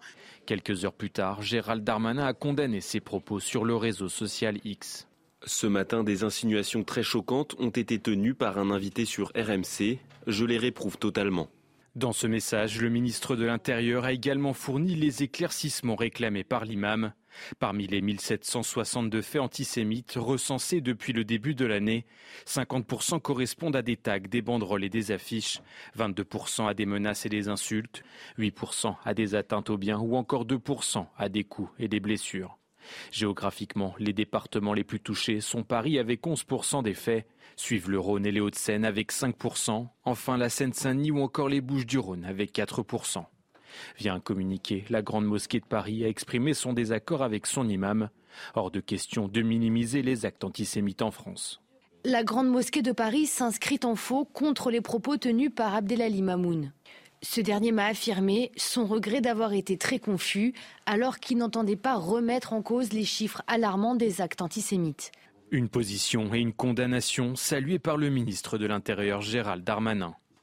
Voilà beaucoup de rétro-pédalage depuis ce matin, Louis de Ragnel. Est-ce que, encore une fois, on peut impunément, comme cela, remettre en cause la réalité, le nombre des actes antisémites dans notre pays? Non, mais en fait, face à la réalité des faits, euh, les chiffres, on les a donnés, hein. voilà, les chiffres qui ont été publiés par le, le ministre de l'Intérieur. Il y a un recensement euh, qui est fait quasiment tous les jours, donc euh, je pense que c'est assez implacable. Ensuite, il n'y a pas que ça, en fait. Quand on écoute en entier, non, mais il y a d'autres choses qu'on mm. peut reprocher à l'imam. Il explique aussi euh, un peu plus tôt dans cette interview que globalement, ce que fait l'armée israélienne, ce sont les mêmes actes terroristes que ceux du Hamas. Enfin, vous voyez, il y a d'autres choses, et pour le coup, la Grande Mosquée de Paris n'en parle absolument pas dans son communiqué. Donc je, pense euh, qu'il y, a encore des, zones à éclaircir euh, dans les propos de, l'imam. Il explique ensuite que euh, l'antisémitisme vient exclusivement des néo-nazis d'extrême droite et du Rassemblement national. donc il y, a beaucoup de choses euh, encore à, à, voilà à, à revoir. dire que la. Jean-Sébastien Exactement. Mhm. et, et, et, simplement pour terminer, moi, ce qui, ce qui est, ce que je trouve assez frappant, c'est que historiquement, la grande mosquée de Paris euh, est considérée comme l'islam modéré. modéré euh, voilà. les, sont les Algériens. La grande mosquée de Paris, c'était euh, créée, instituée par Napoléon, et c'est une, vraiment une vieille institution qui est habituée euh, dans, de, à ses rapports avec les, les, représentants de la République. Ils voient les ministres de l'Intérieur, le préfet de police, le préfet de région. Ils ont la visite institutionnelle quasiment tout le temps. Et donc c'est assez frappant. Et du coup, la question qu'on se pose, c'est euh, est-ce que euh, ce que dit euh, cet imam est le reflet euh, d'une partie de l'islam modéré en France? Et si c'est le cas, là pour le coup, c'est inquiétant. Louis, il s'est passé malheureusement le 7 octobre, nous savons tous ce qui s'est passé en Israël. 7 octobre, il s'est aussi passé autre chose à la Grande Mosquée de Paris. La Grande Mosquée de Paris a annoncé son ralliement à la voie du juste milieu, c'est-à-dire à la vision frériste de l'islam, à la vision des frères musulmans. Le porte-parole qui était sur RMC ce matin est un imam qui s'inscrit dans la vision des frères musulmans, est un imam qui a lourdement défendu la nécessité pour les femmes musulmanes de porter le voile. Donc je crois que la Grande Mosquée de Paris n'est plus ce qu'elle était. Et j'ai envie de vous dire, j'aimerais bien entendre Gérald Darmanin ou peut-être même Emmanuel Macron poser la question, parce que vous y faisiez référence, la Grande Mosquée de Paris, traditionnellement, c'est l'Algérie. Quel jeu joue l'Algérie à l'heure actuelle en impulsant mhm. ce changement de ligne-là? Parce que pour le coup, que personne ne soit dupe, ce n'est pas la Grande Mosquée de Paris elle-même qui a décidé de se rallier à la voix des frères musulmans. On rappelle que la Grande Mosquée de Paris a rectifié les propos de, cet imam et a dit qu'elle ne niait ni ne minimisait les actes antisémites en France. Alors Frédéric Ploquin, un petit mot, vous aurez tous la parole, Eric Ravel ensuite. Frédéric. Bah, une fois de plus, euh, ce sont les chiffres de la police qui sont mis en cause. Mhm. La police euh, se fait taper dessus tous les jours euh, par toutes sortes de gens. par l'ultra-gauche notamment, et là aujourd'hui par un guillemets islamiste. Hein. Je ne sais pas exactement quelle est sa position. Si c'est l'imam de la mosquée. Je sais bien. le prédicateur. Je sais bien, mais il est bon. Je ne sais pas à quel courant exactement, s'il est vraiment frère musulman ou quoi. Mais en gros, il s'en prend. Qu'il a annoncé. En gros, en gros, il s'en prend. Il a communiqué dessus. Moi, je voudrais juste rappeler ça, c'est que là, Effectivement, c'est pour ça que moi je m'intéresse à cette institution, c'est que à chaque fois on se rend compte qu'elle est la police qui est autant décriée, sur laquelle on tape en permanence, elle est le rempart pour moi de la République, et c'est un rempart qui euh, est sans cesse bousculé. Les policiers sont en première ligne partout. Alors vous avez parlé tout à l'heure, il y a eu un sujet sur la montée de la misère. La police est en première ligne face à la misère sociale, la misère économique. Vous avez parlé, on parle, on a parlé ces jours-ci des tempêtes, qui on envoie pour empêcher les gens d'aller se mettre en danger face aux vagues. C'est la mmh. police. Oui, bien sûr. Euh, face à tous les dangers. et de nouveau, de nouveau, là, on, nos compatriotes on, dessus, on essaie de fragiliser ce mmh. rempart. Donc je pense que c'est, je veux dire, ces statistiques, elles n'ont pas l'air euh, truquées, elles n'ont pas l'air faussées. 1762 euh, faits antisémites, 574. C'est une sorte de révisionnisme déjà. 131 faits antisémites. C'est clairement du révisionnisme. Oui, je voulais dire une chose la, Grande Mosquée de Paris, le, 7 octobre, je ne sais pas si vous vous souvenez, bon, au-delà du fait qu'on dont on parle depuis des jours et des jours, il y a eu la création de l'Alliance des mosquées, association des leaders musulmans en Europe, qui s'est tenue à la Grande Mosquée de Paris. Donc c'est une association euh, des imams euh, européens dans laquelle on retrouve euh, bah, les frères musulmans et des salafistes. Donc Jean-Sébastien Ferjou, à mon avis, a raison, c'est-à-dire que la grande mosquée de Paris créée par euh, l'empereur Napoléon a changé visiblement euh, d'orientation parce que la création de cette association qui s'appelle Amal, c'est l'acronyme du mot que je viens de développer, il faut l'avoir en tête parce que ça regroupe l'intégralité. Et d'ailleurs, si vous regardez euh, qui a annoncé avec papier, force et écrit, c'est la presse algérienne précisément. Bon. Mhm. Deuxième chose, sur ce qu'a dit l'imam mhm. chez notre consoeur, moi il y a aussi un truc qui m'a frappé, parce que euh, on commence par le négationnisme et ensuite on fait du révisionnisme. Parce que si vous contestez les faits, une fois que vous les avez contestés, en fait vous passez à l'étape suivante qui s'appelle le révisionniste. Mais ce que dit l'imam euh, au niveau des chiffres, euh, il dit personne ne m'a prouvé que ces 1400 actes antisémites sont réels. Et pourtant lui-même dans l'interview, il reprend à son propre compte les chiffres qui sont donnés par le ministre de la Santé euh, Hamas mhm. sur les victimes euh, sur les victimes à Gaza. Et là, ça ne lui pose aucun problème de reprendre euh, directement des chiffres que non voilà. C'est la concurrence victimaire aussi. Exactement. Mais très malsaine. Mais, il ne faut pas tomber là-dedans. Il ne faut pas, tomber dans la concurrence victimaire. Non mais, non mais Louis, on ne peut pas rentrer dans la concurrence victimaire. 64 actes antichrétiens. Mhm. Je n'ai jamais conditionné ma participation ou celle de ma famille à la marche de dimanche dernier parce qu'il n'y avait pas les chrétiens dedans. Et en fait, il y a un moment. Euh, non, mais les actes, ils sont. Non, mais ils sont. Là, on parle de l'antisémitisme. En fait, les gens. Euh, non, mais ces gens-là ne supportent pas. Euh, en fait, ils ont l'impression de se faire voler une cause. Alors que les Juifs, je pense, les Français juifs se passeraient bien d'être des victimes, seraient bien heureuses de, de vraiment pas l'être. Et il y a quelque chose d'indécent et d'abject, en fait, je trouve, moralement, dans cette histoire.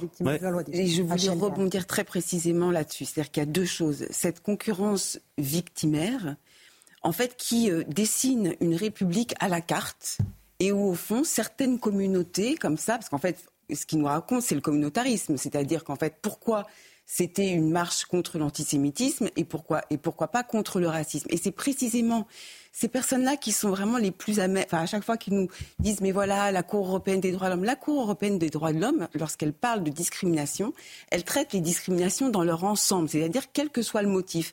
Elle ne sépare pas les motifs. Et c'est ça, en fait, qui est très dérangeant dans ce discours, et alors encore plus dérangeant, ce négationnisme qui, au fond, euh, déshumanise les concitoyens qui ont peur, qui sont victimes, euh, ce révisionnisme qui ne permet pas, en fait, euh, de, de, préparer l'avenir. C'est-à-dire que quand on ne considère pas les faits, au fond, bah, on banalise cet antisémitisme qui reproduit une propagande de haine larvée. Mm-hmm. Et ça, c'est détestable.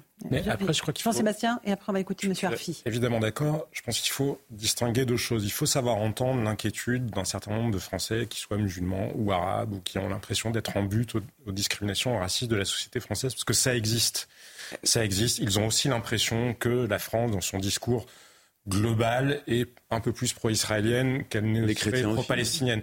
Ça existe.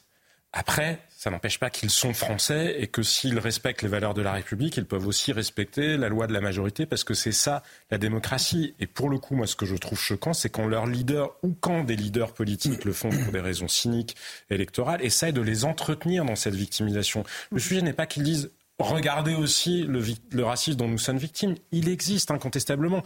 Après, moi, je me souviens du père Hamel à, notre, à Saint-Étienne du Rouvray. Je me souviens des victimes de Mohamed Merah, on en parlait tout à l'heure.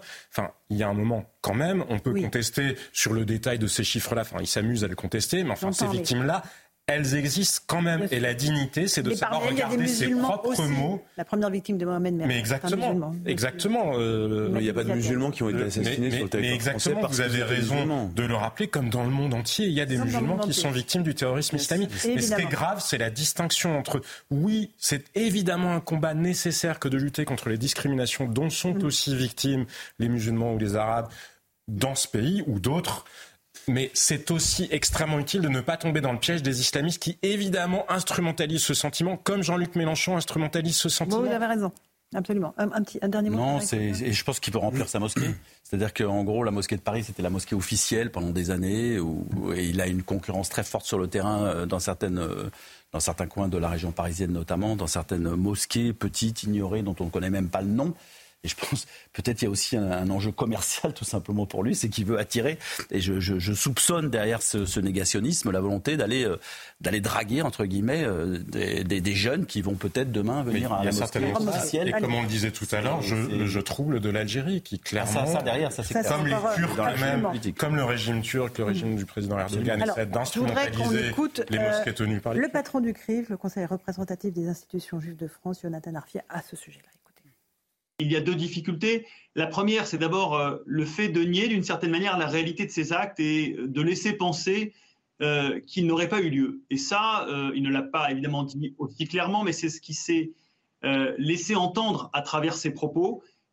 et c'est quelque chose qui est évidemment irresponsable dans le climat dans lequel nous vivons, parce que cela laisserait penser que les Juifs inventeraient au fond l'antisémitisme dont ils sont victimes. Et puis la deuxième chose qui est dangereuse dans ces propos, c'est la mise en place d'une forme de concurrence victimaire, en laissant penser fondamentalement que euh, euh, si on parle de l'antisémitisme, alors dans ce cas-là, on ne parlera pas des actes racistes ou anti-musulmans dans notre pays, que ce serait l'un ou l'autre, l'un contre l'autre d'une certaine manière. Or, la réalité du moment, c'est malheureusement une explosion des actes antisémites en tant que tels, ce qui ne veut pas dire que nous ne serons euh, pas aux côtés de nos concitoyens musulmans quand ils sont victimes de racisme à l'avenir, mais la réalité est celle-là aujourd'hui, et en mettant en concurrence ces deux sujets, euh, il commet, à mes yeux, une faute qu'il était important de corriger. Voilà, c'est important d'écouter cette euh, voix-là. On fait une toute petite pause. On se retrouve dans un instant dans Punchline sur CNews et sur Europe 1.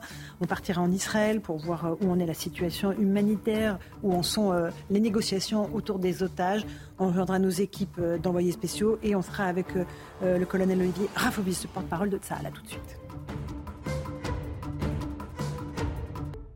18h19, on se retrouve en direct dans Punchline sur CNews et sur Europe 1. On va partir tout de suite euh, en direct euh, sur le terrain en Israël, rejoindre Antoine Estève et Thibault Marcheteau, nos envoyés spéciaux. Bonsoir à tous les deux. Euh, vous étiez sur le terrain aujourd'hui dans la région d'Ashdod. Vous avez pu constater, Antoine, que malgré l'avancée des troupes israéliennes dans Gaza, il y a énormément de roquettes qui continuent de pleuvoir sur le territoire israélien. Effectivement, et d'après nos informations auprès notamment de l'armée israélienne, mais aussi des associations humanitaires hein, qui continuent de fournir en, aide humanitaire la bande de Gaza, il y a toujours beaucoup de force de la part du Hamas avec des lancements de roquettes tous les jours. Et pour preuve, eh bien, ce soir, nous venons d'apprendre qu'il y a eu trois blessés suite au lancement de roquettes justement sur le sud de, Tel Aviv avec un, homme de 29 ans qui serait allé à l'hôpital dans un état grave. Nous aurons évidemment des informations un petit peu plus tard euh, sur ces chutes de roquettes. Mais vous voyez, il y a toujours effectivement des combats entre Israël et la bande de Gaza. Cette fois-ci, les roquettes partiraient plutôt du sud euh, de la bande de Gaza euh, parce que l'armée israélienne a évidemment déployé ses forces principalement dans le nord et laisserait d'ailleurs plusieurs heures par jour, entre 10h et 16h, justement un corridor humanitaire ouvert entre le nord et le sud pour les habitants de Gaza qui aimeraient aller se mettre à l'abri justement dans la région de Rafah. Merci beaucoup Antoine Estève et Thibault Marcheteau. On est aussi euh, en ligne avec le colonel Olivier Rafovitch. Bonsoir. Colonel, porte-parole de Tsahal. Euh, pour la première fois aujourd'hui, euh, l'armée israélienne a dévoilé des images, des tunnels, des caches du Hamas dans lesquels il y a des preuves de détention des otages. C'est bien cela, colonel? Bonsoir et merci de m'inviter sur votre plateau.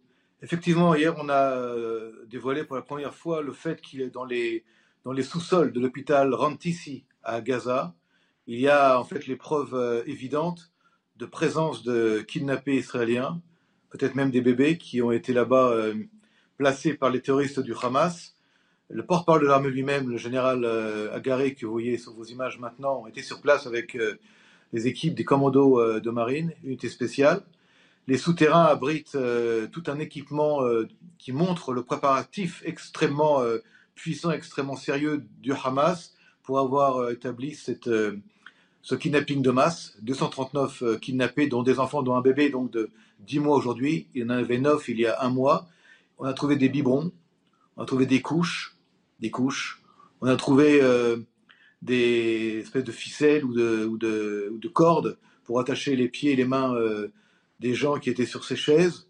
On a trouvé des armes, beaucoup d'armes, également un tableau avec un agenda, un calendrier depuis le 7 octobre jusqu'à l'arrivée des forces de Tsahal et le départ, la fuite des terroristes qui, euh, malheureusement, euh, n'ont pas laissé sur place que, que ces preuves évidentes d'une présence des otages.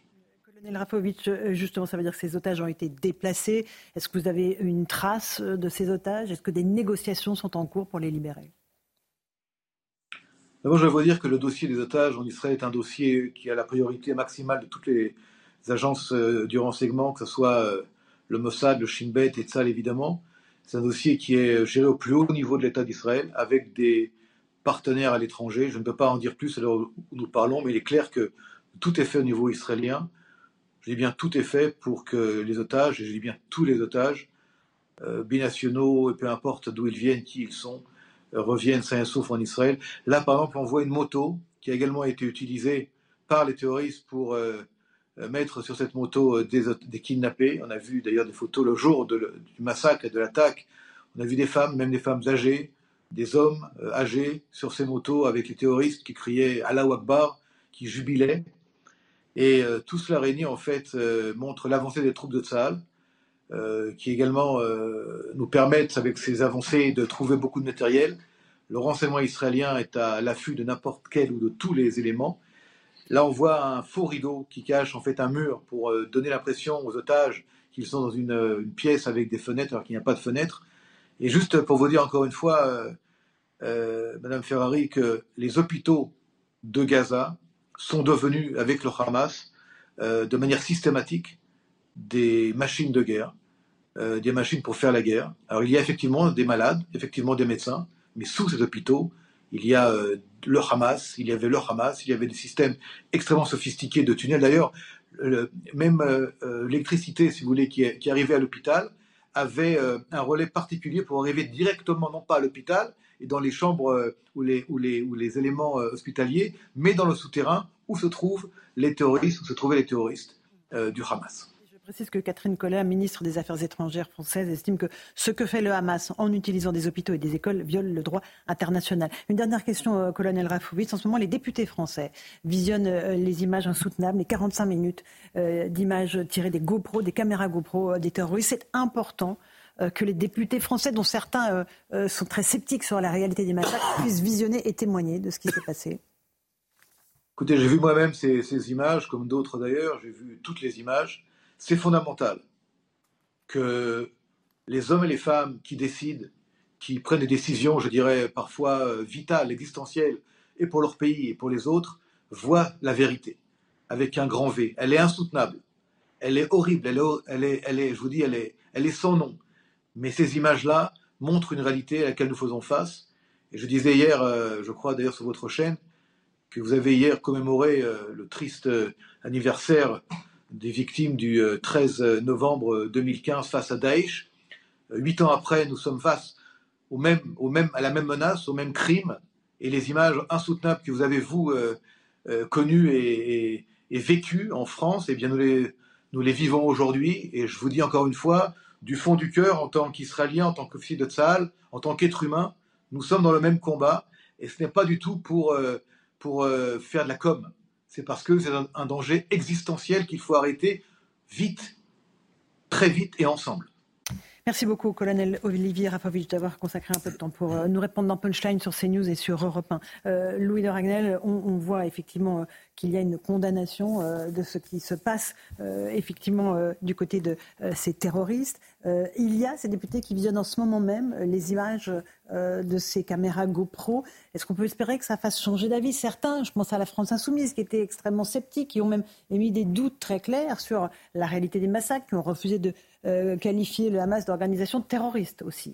Bah, espérons-le, mais vous savez, quand on ne veut pas voir euh, ce qu'on voit, euh, honnêtement, face à l'insincérité ou la malhonnêteté, on ne peut pas faire grand-chose. Donc espérons qu'il y en ait certains qui puissent éventuellement changer d'avis face à, la réalité. mais je crains, moi, compte tenu de, du niveau d'information auquel ont accès les parlementaires de bonne volonté qui veulent avoir accès à ces informations, ils, peuvent solliciter, même de manière discrète, hein, des informations que détient le ministre de la Défense français, la ministre des Affaires étrangères. Ils peuvent même solliciter le président de la République, euh, la Première ministre. Euh, donc espérons. Ce qui serait terrible, euh, c'est qu'ils puissent dire, certains d'entre eux, j'ai vu les images. Euh, et en fait, ce n'est rien, ou alors qu'ils continuent de nier en disant que ce sont des montages. Je ne peux pas euh, croire que ça soit possible. Ou alors, ou, alors, pas croire que ce soit possible. Ou alors, il y en a qui disent, il y en a. Je vais passer la il y a un discours, je termine simplement là-dessus. Il y en a qui diront, j'en suis certain, mm. oui, il y a des atrocités, mais euh, le terrorisme de Tsahal existe aussi. C'est ça le discours qu'on peut entendre. Bah, écoutez, ne le tenons pas avant. Non, bien sûr, mais par exemple, l'imam ce matin, l'imam l'a dit. Moi, évidemment, ce n'est pas ce que je pense. Mais ce discours existe et on l'entend. Jean-Sébastien Ferre, je vous avais vu hier avec d'autres journalistes. 40 cinq minutes d'horreur, d'horreur pure. Oui, absolument. Et juste malheureusement, et pour l'avoir aussi restitué sur les réseaux sociaux, les discours de doute, de remise en cause, de dire c'est une super production hollywoodienne, euh, qu'est-ce qui vous prouve que ces images n'ont pas été manipulées, étiez-vous présent, avez-vous vu euh, les tortures dont vous faites état, etc. Euh, si malheureusement ces discours sont tenus en temps réel, là nous sommes dans quelque chose qui est profondément troublant, c'est que le, négationnisme ou le révisionnisme dont, faisait dont parlait tout à l'heure Eric Revel, nous le voyons en temps réel. Et ces images, elles sont évidemment insoutenables, et elles sont insoutenables parce qu'on voit bien autre chose que la mort. On voit un nombre de cadavres, je crois que c'est 138 personnes à la fin, il y a juste un petit encart qui dit il y a les corps de 138 personnes qui représentent moins de 10% des Israéliens, pas seulement des Israéliens d'ailleurs, parce que d'autres, des Philippins ou autres, ont été tués, ou des Arabes israéliens ont été tués de manière aveugle ce jour-là. Ce qui est absolument insoutenable, c'est qu'au-delà du fait de tuer, il y a l'envie de déshumaniser, il y a l'envie de terroriser, terroriser ceux qui étaient présents sur les lieux comme ceux à qui sont destinées ces images, puisque évidemment, si c'est filmé pour partie par des caméras de vidéosurveillance israélienne ou les caméras, vous savez, qui peuvent être dans les voitures, c'est filmé par les caméras GoPro des terroristes. Et c'est l'envie de dire les juifs ne sont pas des êtres humains. C'est ça qu'on voit dans ces images au-delà des faits, parce que moi, j'ai pas besoin de voir des images pour être persuadé qu'il y a eu des attaques du Hamas euh, le 7 octobre euh, en Israël. Mais vraiment, ce qu'on voit, c'est ça. Et je vous le disais tout à l'heure, moi, quelque chose qui m'a beaucoup marqué, parce que ce sont les vivants, et que quand on est mort, évidemment, on est mort. Mais ce sont ceux qui vont devoir vivre avec avec ce qu'ils ont vécu, des enfants notamment. Il y a une séquence qui est profondément troublante d'enfants qui sont avec leur père dans une maison. On voit la caméra de vidéosurveillance dans la maison. Ils sortent de la maison, ils voient un premier terroriste, ils rentrent dans la maison pour se cacher, puis un autre arrive de l'autre côté. On imagine la terreur, ce que ça peut représenter. Vous êtes pris au saut du lit, c'est très tôt, un samedi matin, ils sont en sous-vêtements. Imaginez des enfants, je pense que nous pouvons tous nous imaginer, peu importe que nous soyons euh, français, catholiques, musulmans, palestiniens ou autres, cette simple réalité humaine-là. Un autre terroriste arrive, ils ressortent donc de la maison en sachant qu'il y en a quand même de l'autre côté, ils se mettent dans l'abri qui est tout près de leur maison. Et là, un terroriste du Hamas arrive, jette une grenade dans, dans cet abri qui est tout petit, il faut visionner, c'est la taille d'un abribus qui mhm. serait fermé. Le père se jette sur la grenade pour sauver ses enfants. Il meurt, les enfants sont couverts du sang de leur père et ils sont contraints d'entrer dans la maison avec le terroriste qui cherche je ne sais quoi, de l'eau, je crois, qu'il trouve pas, il s'énerve dans le frigo. Et vous avez ces enfants qui sont seuls, qui sont seuls face à cette barbarie et qui sont vivants enfin qui sont vivants, je l'imagine. L'un d'entre eux dit d'ailleurs pourquoi je suis vivant. Euh, voilà, il y en a un, l'un d'eux parce que ça dure, parce qu'après le terroriste va et vient, et ils sont juste livrés à eux-mêmes. Dont l'un très blessé. Livrés à, livrés à eux-mêmes, il, essaie de soigner son frère, mais pourquoi est-ce que je suis encore en vie? Pourquoi est-ce que je suis encore en vie? Et de savoir que ces enfants vont devoir vivre avec cette horreur-là, et pire, vivre dans un monde qui soit minimise ce qu'ils ont mm. vécu, soit le nient, soit en font une espèce de cause politique. C'est insupportable. Et je vous le disais tout à l'heure, moi, ce que je trouve insoutenable, ce sont les gens qui disent que ce sont des actes de résistance. Ce ne sont pas des actes de résistance. On ne peut pas réduire ni les Palestiniens, ni les Arabes, ni les musulmans à ça. Ils sont capables de se défendre. Autrement, ceux qui ont fait ça étaient dans un projet de déshumanisation ça n'a rien à voir avec des actes de résistance. Soutenir que ce seraient des actes de résistance, c'est être profondément raciste parce que c'est penser que ceux qui l'ont commis seraient représentatifs de tout le peuple palestinien. Frédéric Ploquin, un mot sur ces réseaux terroristes, ces terroristes-là. Euh, l'arme de, la vidéo, de la propagation de ces images, c'est une autre arme hein, qu'ils ont entre les mains. Absolument, c'est une manière de, redoubler leurs faits et gestes, c'est-à-dire de leur donner une amplification euh, internationale. La désinformation, l'information, ça fait partie aujourd'hui de, la guerre, ça a toujours fait partie de la guerre. il y a, au temps de la guerre froide, il n'y avait pas ces images, mais il y avait de la désinformation en permanence, il y avait... Euh, il y avait l'usage. Euh, je, veux dire, il faut, il faut toucher l'opinion en permanence. C'est la guerre de l'opinion qui, qui, qui, se joue, qui se joue derrière. Là, effectivement, on est dans une civilisation maintenant au XXIe siècle où euh, chacun est équipé de ces, de ces fameux téléphones, de ces GoPro, et on va utiliser ces images. Eux, eux, eux, le but, L'objectif euh, de ceux qui se filment, c'est de passer effectivement, de, disons, de glorifier leurs gestes, de, faire connaître ce qu'ils ont fait et de, donner à l'horreur le terrorisme. Déjà, déjà le mot lui-même, c'est ça, mm-hmm. c'est nous terroriser. Là, ils essaient de nous terroriser encore. Donc, il faut, il faut qu'on les regarde ces images, mais en gardant l'esprit un petit peu, un petit peu serein précisément pour ne pas se laisser terroriser. Parce que c'est ça qui est aussi derrière but, en jeu. C'est que, que la peur ne doit pas euh, nous gagner tous face à ces images parce qu'ils auraient gagné. Ils auraient gagné. Allez, il est 18h32. On fait le rappel des titres de l'actualité avec Simon Guillain sur CNews et sur Europe 1. Alors que le Pas-de-Calais repasse en vigilance rouge au cru, Emmanuel Macron, en déplacement dans le département, a promis une aide de 50 millions d'euros aux collectivités du département. Sur place, le chef de l'État a annoncé l'état de catastrophe naturelle pour 244 communes. Un vote sera organisé le 4 février prochain à Paris sur un possible stationnement plus cher pour les SUV lourds. Une annonce aujourd'hui de la maire de Paris, Anne Hidalgo. Ce tarif plus élevé ne concernerait pas le stationnement résidentiel. Et puis le gouvernement étudie une prolongation de l'utilisation des tickets restaurants pour les courses alimentaires. Une annonce ce soir faite par Bruno Le Maire. Je suis favorable à ce que nous prolongions au-delà du 31 décembre. L'utilisation des tickets restaurants pour acheter des produits alimentaires a donc déclaré le ministre de l'économie. Bruno Le Maire qui sera l'invité de CNews demain dans la grande interview à 8h10 sur CNews et sur Europe 1. Merci beaucoup Simon Guillain pour ces informations. Merci à Frédéric Loquin, les réseaux secrets de la police aux éditions Nouveau Monde. On fait une petite pause, on se retrouve dans un instant sur CNews et sur Europe 1. Notre invité Thibaut de Montbrial, président du Centre de réflexion sur la sécurité intérieure. A tout de suite. 18h38, on se retrouve en direct dans Punchline sur CNews et sur Europe 1 avec Thibaut de Montbrial. Bonsoir Thibaut de Montbrial, président du Centre de réflexion sur la sécurité intérieure. On va évoquer évidemment le, climat qui règne dans notre pays, euh, le nombre d'actes antisémites qui est euh, en augmentation exponentielle, comme l'a rappelé le ministre de l'Intérieur Gérald Darmanin ce matin sur les antennes d'Europe 1 et de CNews, et puis la remise en cause de la réalité de ces chiffres, euh, notamment par l'imam de la Grande Mosquée de Paris, Abdelali Mamoun. Il a, euh, depuis la Grande Mosquée de Paris, rectifié un certain nombre des propos de, cet imam. Qu'est-ce que cela recouvre comme réalité selon vous?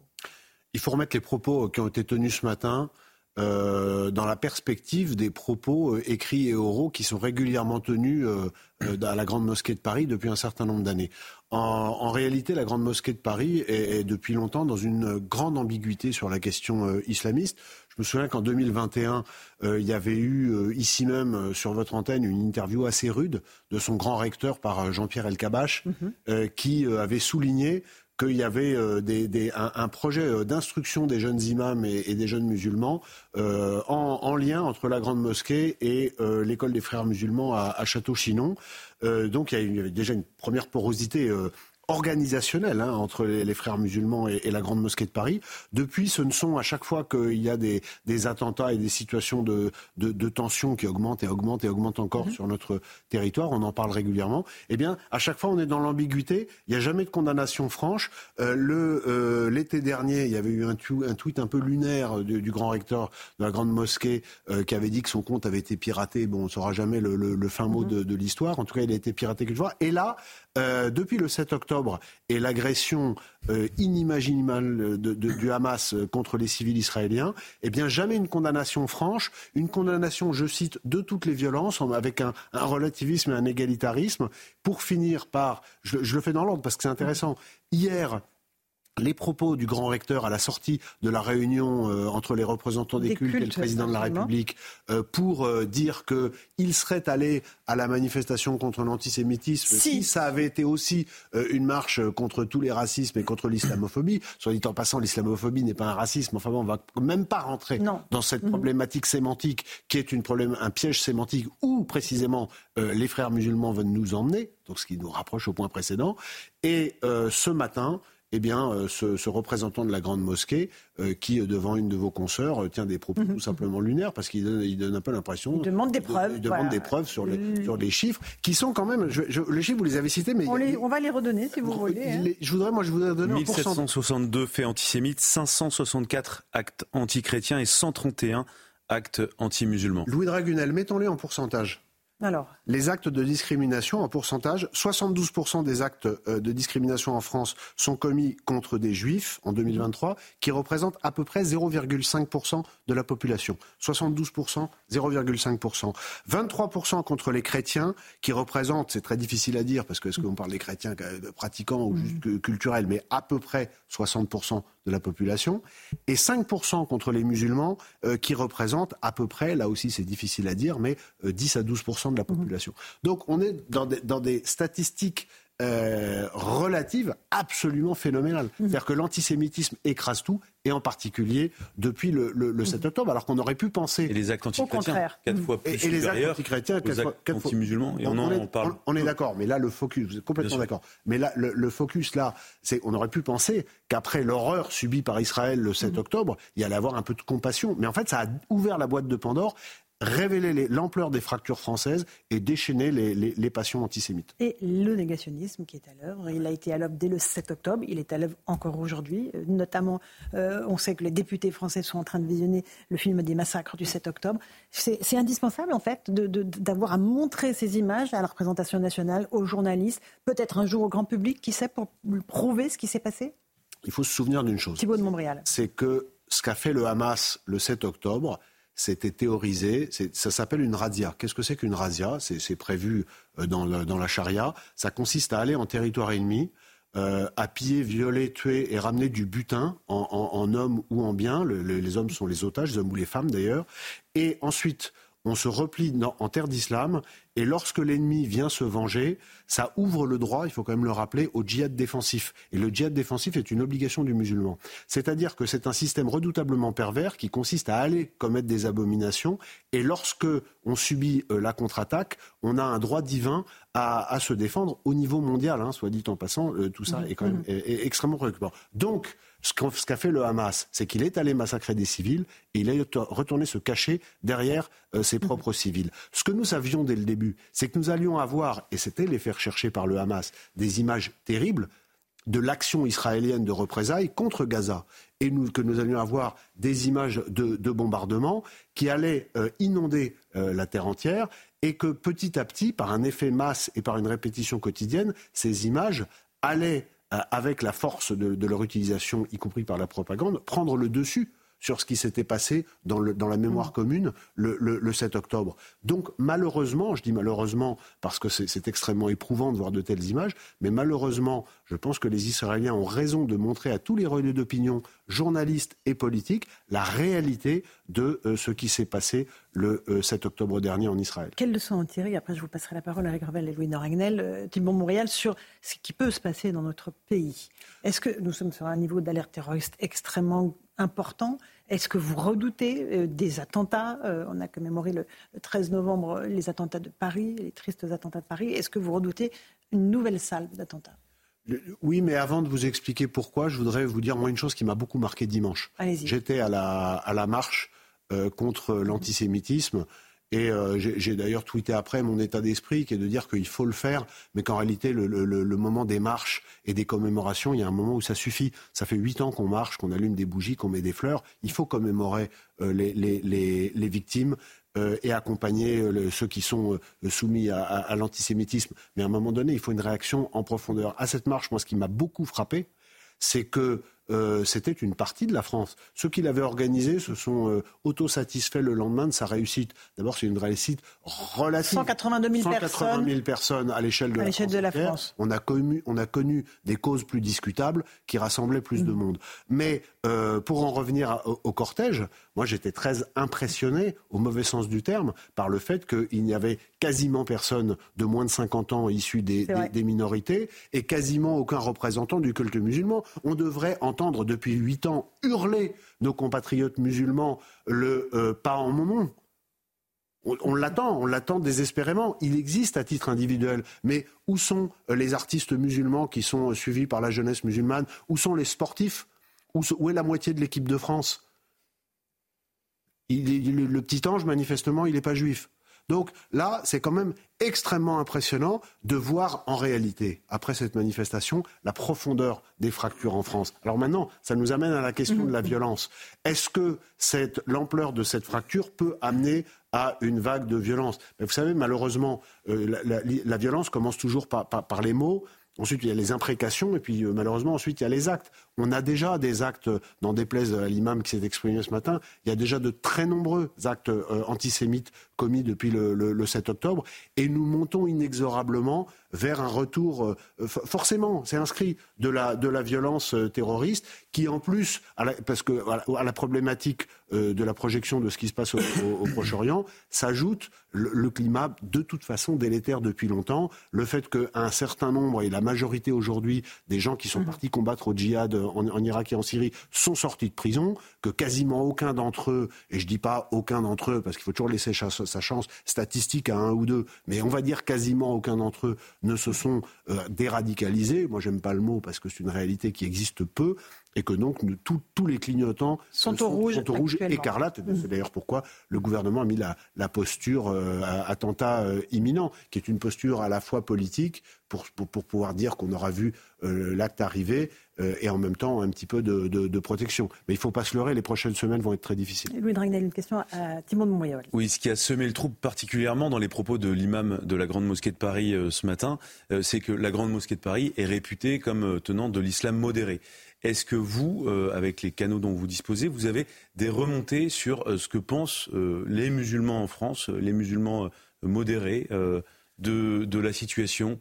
C'est une très très bonne question et c'est important de rappeler que, d'une part, l'islam n'étant pas organisé comme d'autres religions, il n'y a pas de clergé, c'est-à-dire qu'il n'y a pas de représentant naturel qui ait vocation à, parler avec une autorité, une représentativité au nom des musulmans de, notre pays. De fait, l'islam de France est très divers. Vous avez une concurrence entre les islams des trois pays du Maghreb. Vous avez une surreprésentation par rapport euh, à la population d'origine de l'islam turc, qui est très agissant euh, en, sous-main.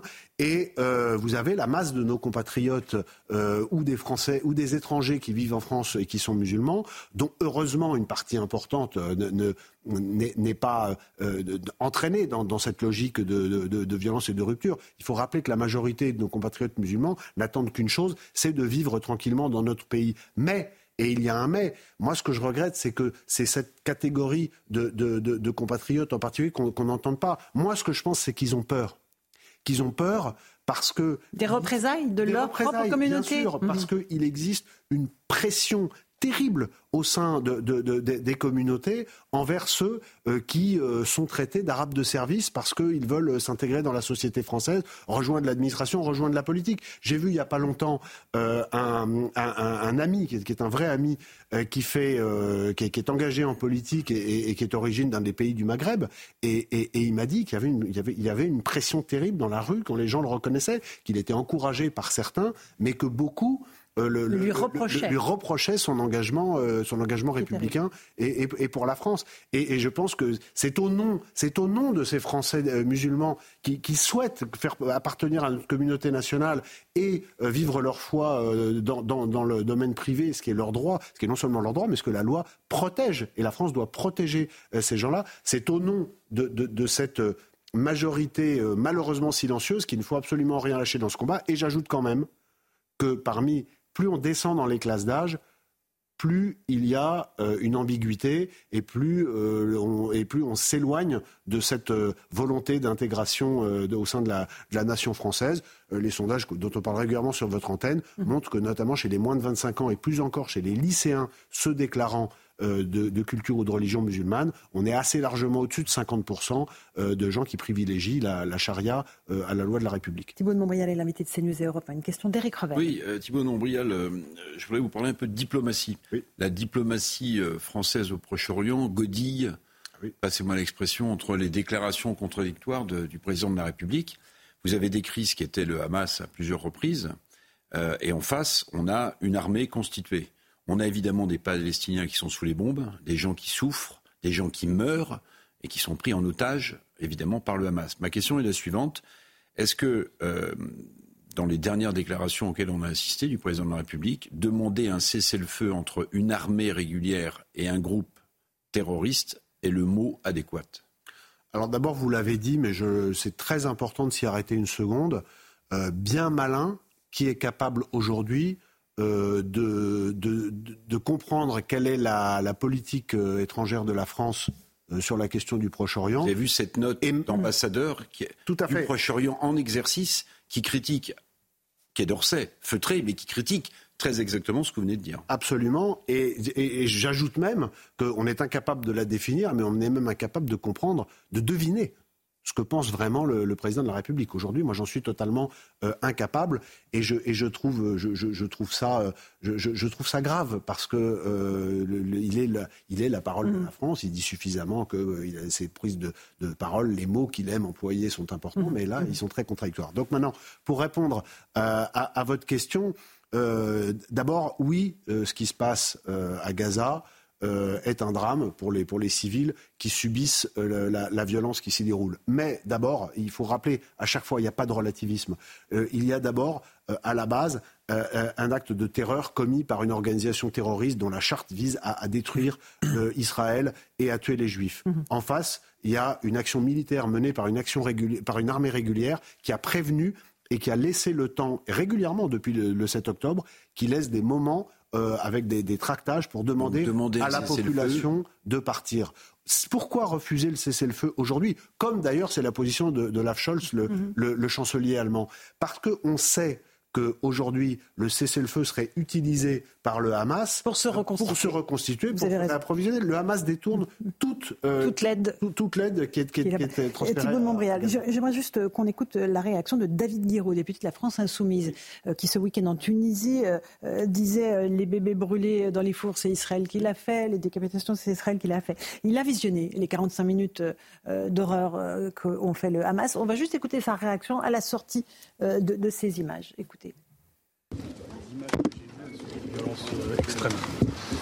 Comme je vous avais dit, j'avais souhaité le faire pour deux raisons.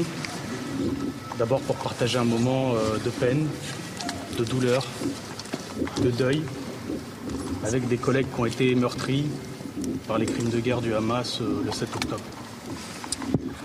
Deuxièmement, dans une conférence récente, j'ai donné l'impression de traiter tout cela avec légèreté.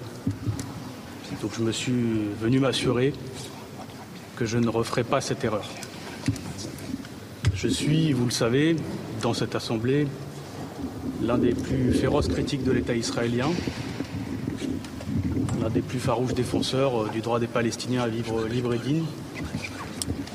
Dans ce combat-là, ça fait plusieurs semaines que je vois des images très difficiles du nettoyage ethnique à Gaza, mais euh, malgré la peine, la douleur qui me secoue euh, tous les jours, je crois que j'oublierai jamais de respecter tous les morts. Voilà, euh, le mea culpa en demi-teinte de David Guiraud qui parle de crimes de guerre, hein, Alors toujours pas de terrorisme. Je découvre ces images et euh, on a affaire à, quelqu'un qui maîtrise très bien la langue française, qui est très habile et qui est dans un, euh, c'est l'exercice typique de la fausse contrition mhm. parce que il parle, à part, il y a une émotion qui est sans doute qui est sincère, hein, enfin on, la, sent, mhm. mais il n'oublie pas la politique puisqu'il y a deux expressions moi, que je retiens, je découvre ces images hein, oui, en, direct. À l'instant, ça vient de se euh, dérouler. La première, c'est qu'il parle de crime de guerre, c'est-à-dire qu'il est dans la relativisation, de la relativisation, relativisation. De, la, relativisation de, euh, des actes commis par les uns euh, et par les autres. Et puis, il a parlé de, nettoyage ethnique mmh. à, Gaza. À Gaza. Et on l'entend à peine, mais c'est absolument. Ce que vous contestez? Ah mais non, mais c'est objectivement contestable, puisqu'encore une fois, on sait qu'à Gaza, le Hamas se cache, c'est de notoriété publique. Même l'Union européenne l'a condamné il y a deux jours. Je ne sais pas si vous avez vu, ça a été assez peu repris.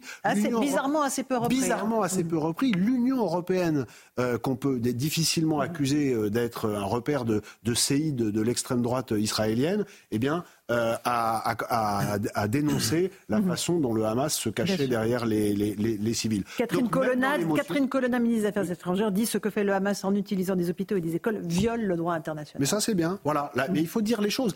Et une fois qu'on a dit ça, il faut être tout à fait clair. Ça n'excuse en rien euh, les errances euh, d'une partie de la classe politique israélienne, qui, comme me disent moi mes amis israéliens, le temps de la politique viendra après. Donc de, soutenir la façon dont Israël se défend face à l'abomination islamiste qui est du, du 7 octobre, ça ne veut en aucun cas prendre la, paternité mhm. euh, et, soutenir l'ensemble de ce que les Israéliens ont fait politiquement depuis des années. Ce sont deux questions qui sont euh, différentes et il faut toujours faire bien attention quand on s'exprime sur ce sujet. Mais là, la France insoumise parle à ses électeurs. Absolument. Merci beaucoup Thibault de Montbrial d'être venu ce soir dans Punchline sur CNews et sur Europe 1. Merci Louis de Ragnel. Merci Eric Revel, dans un instant sur Europe 1, vous retrouvez Hélène Zélani pour l'information. Elliot Deval pour Face à l'info ce soir avec ses débatteurs. Bonne soirée à vous sur nos deux antennes et à demain.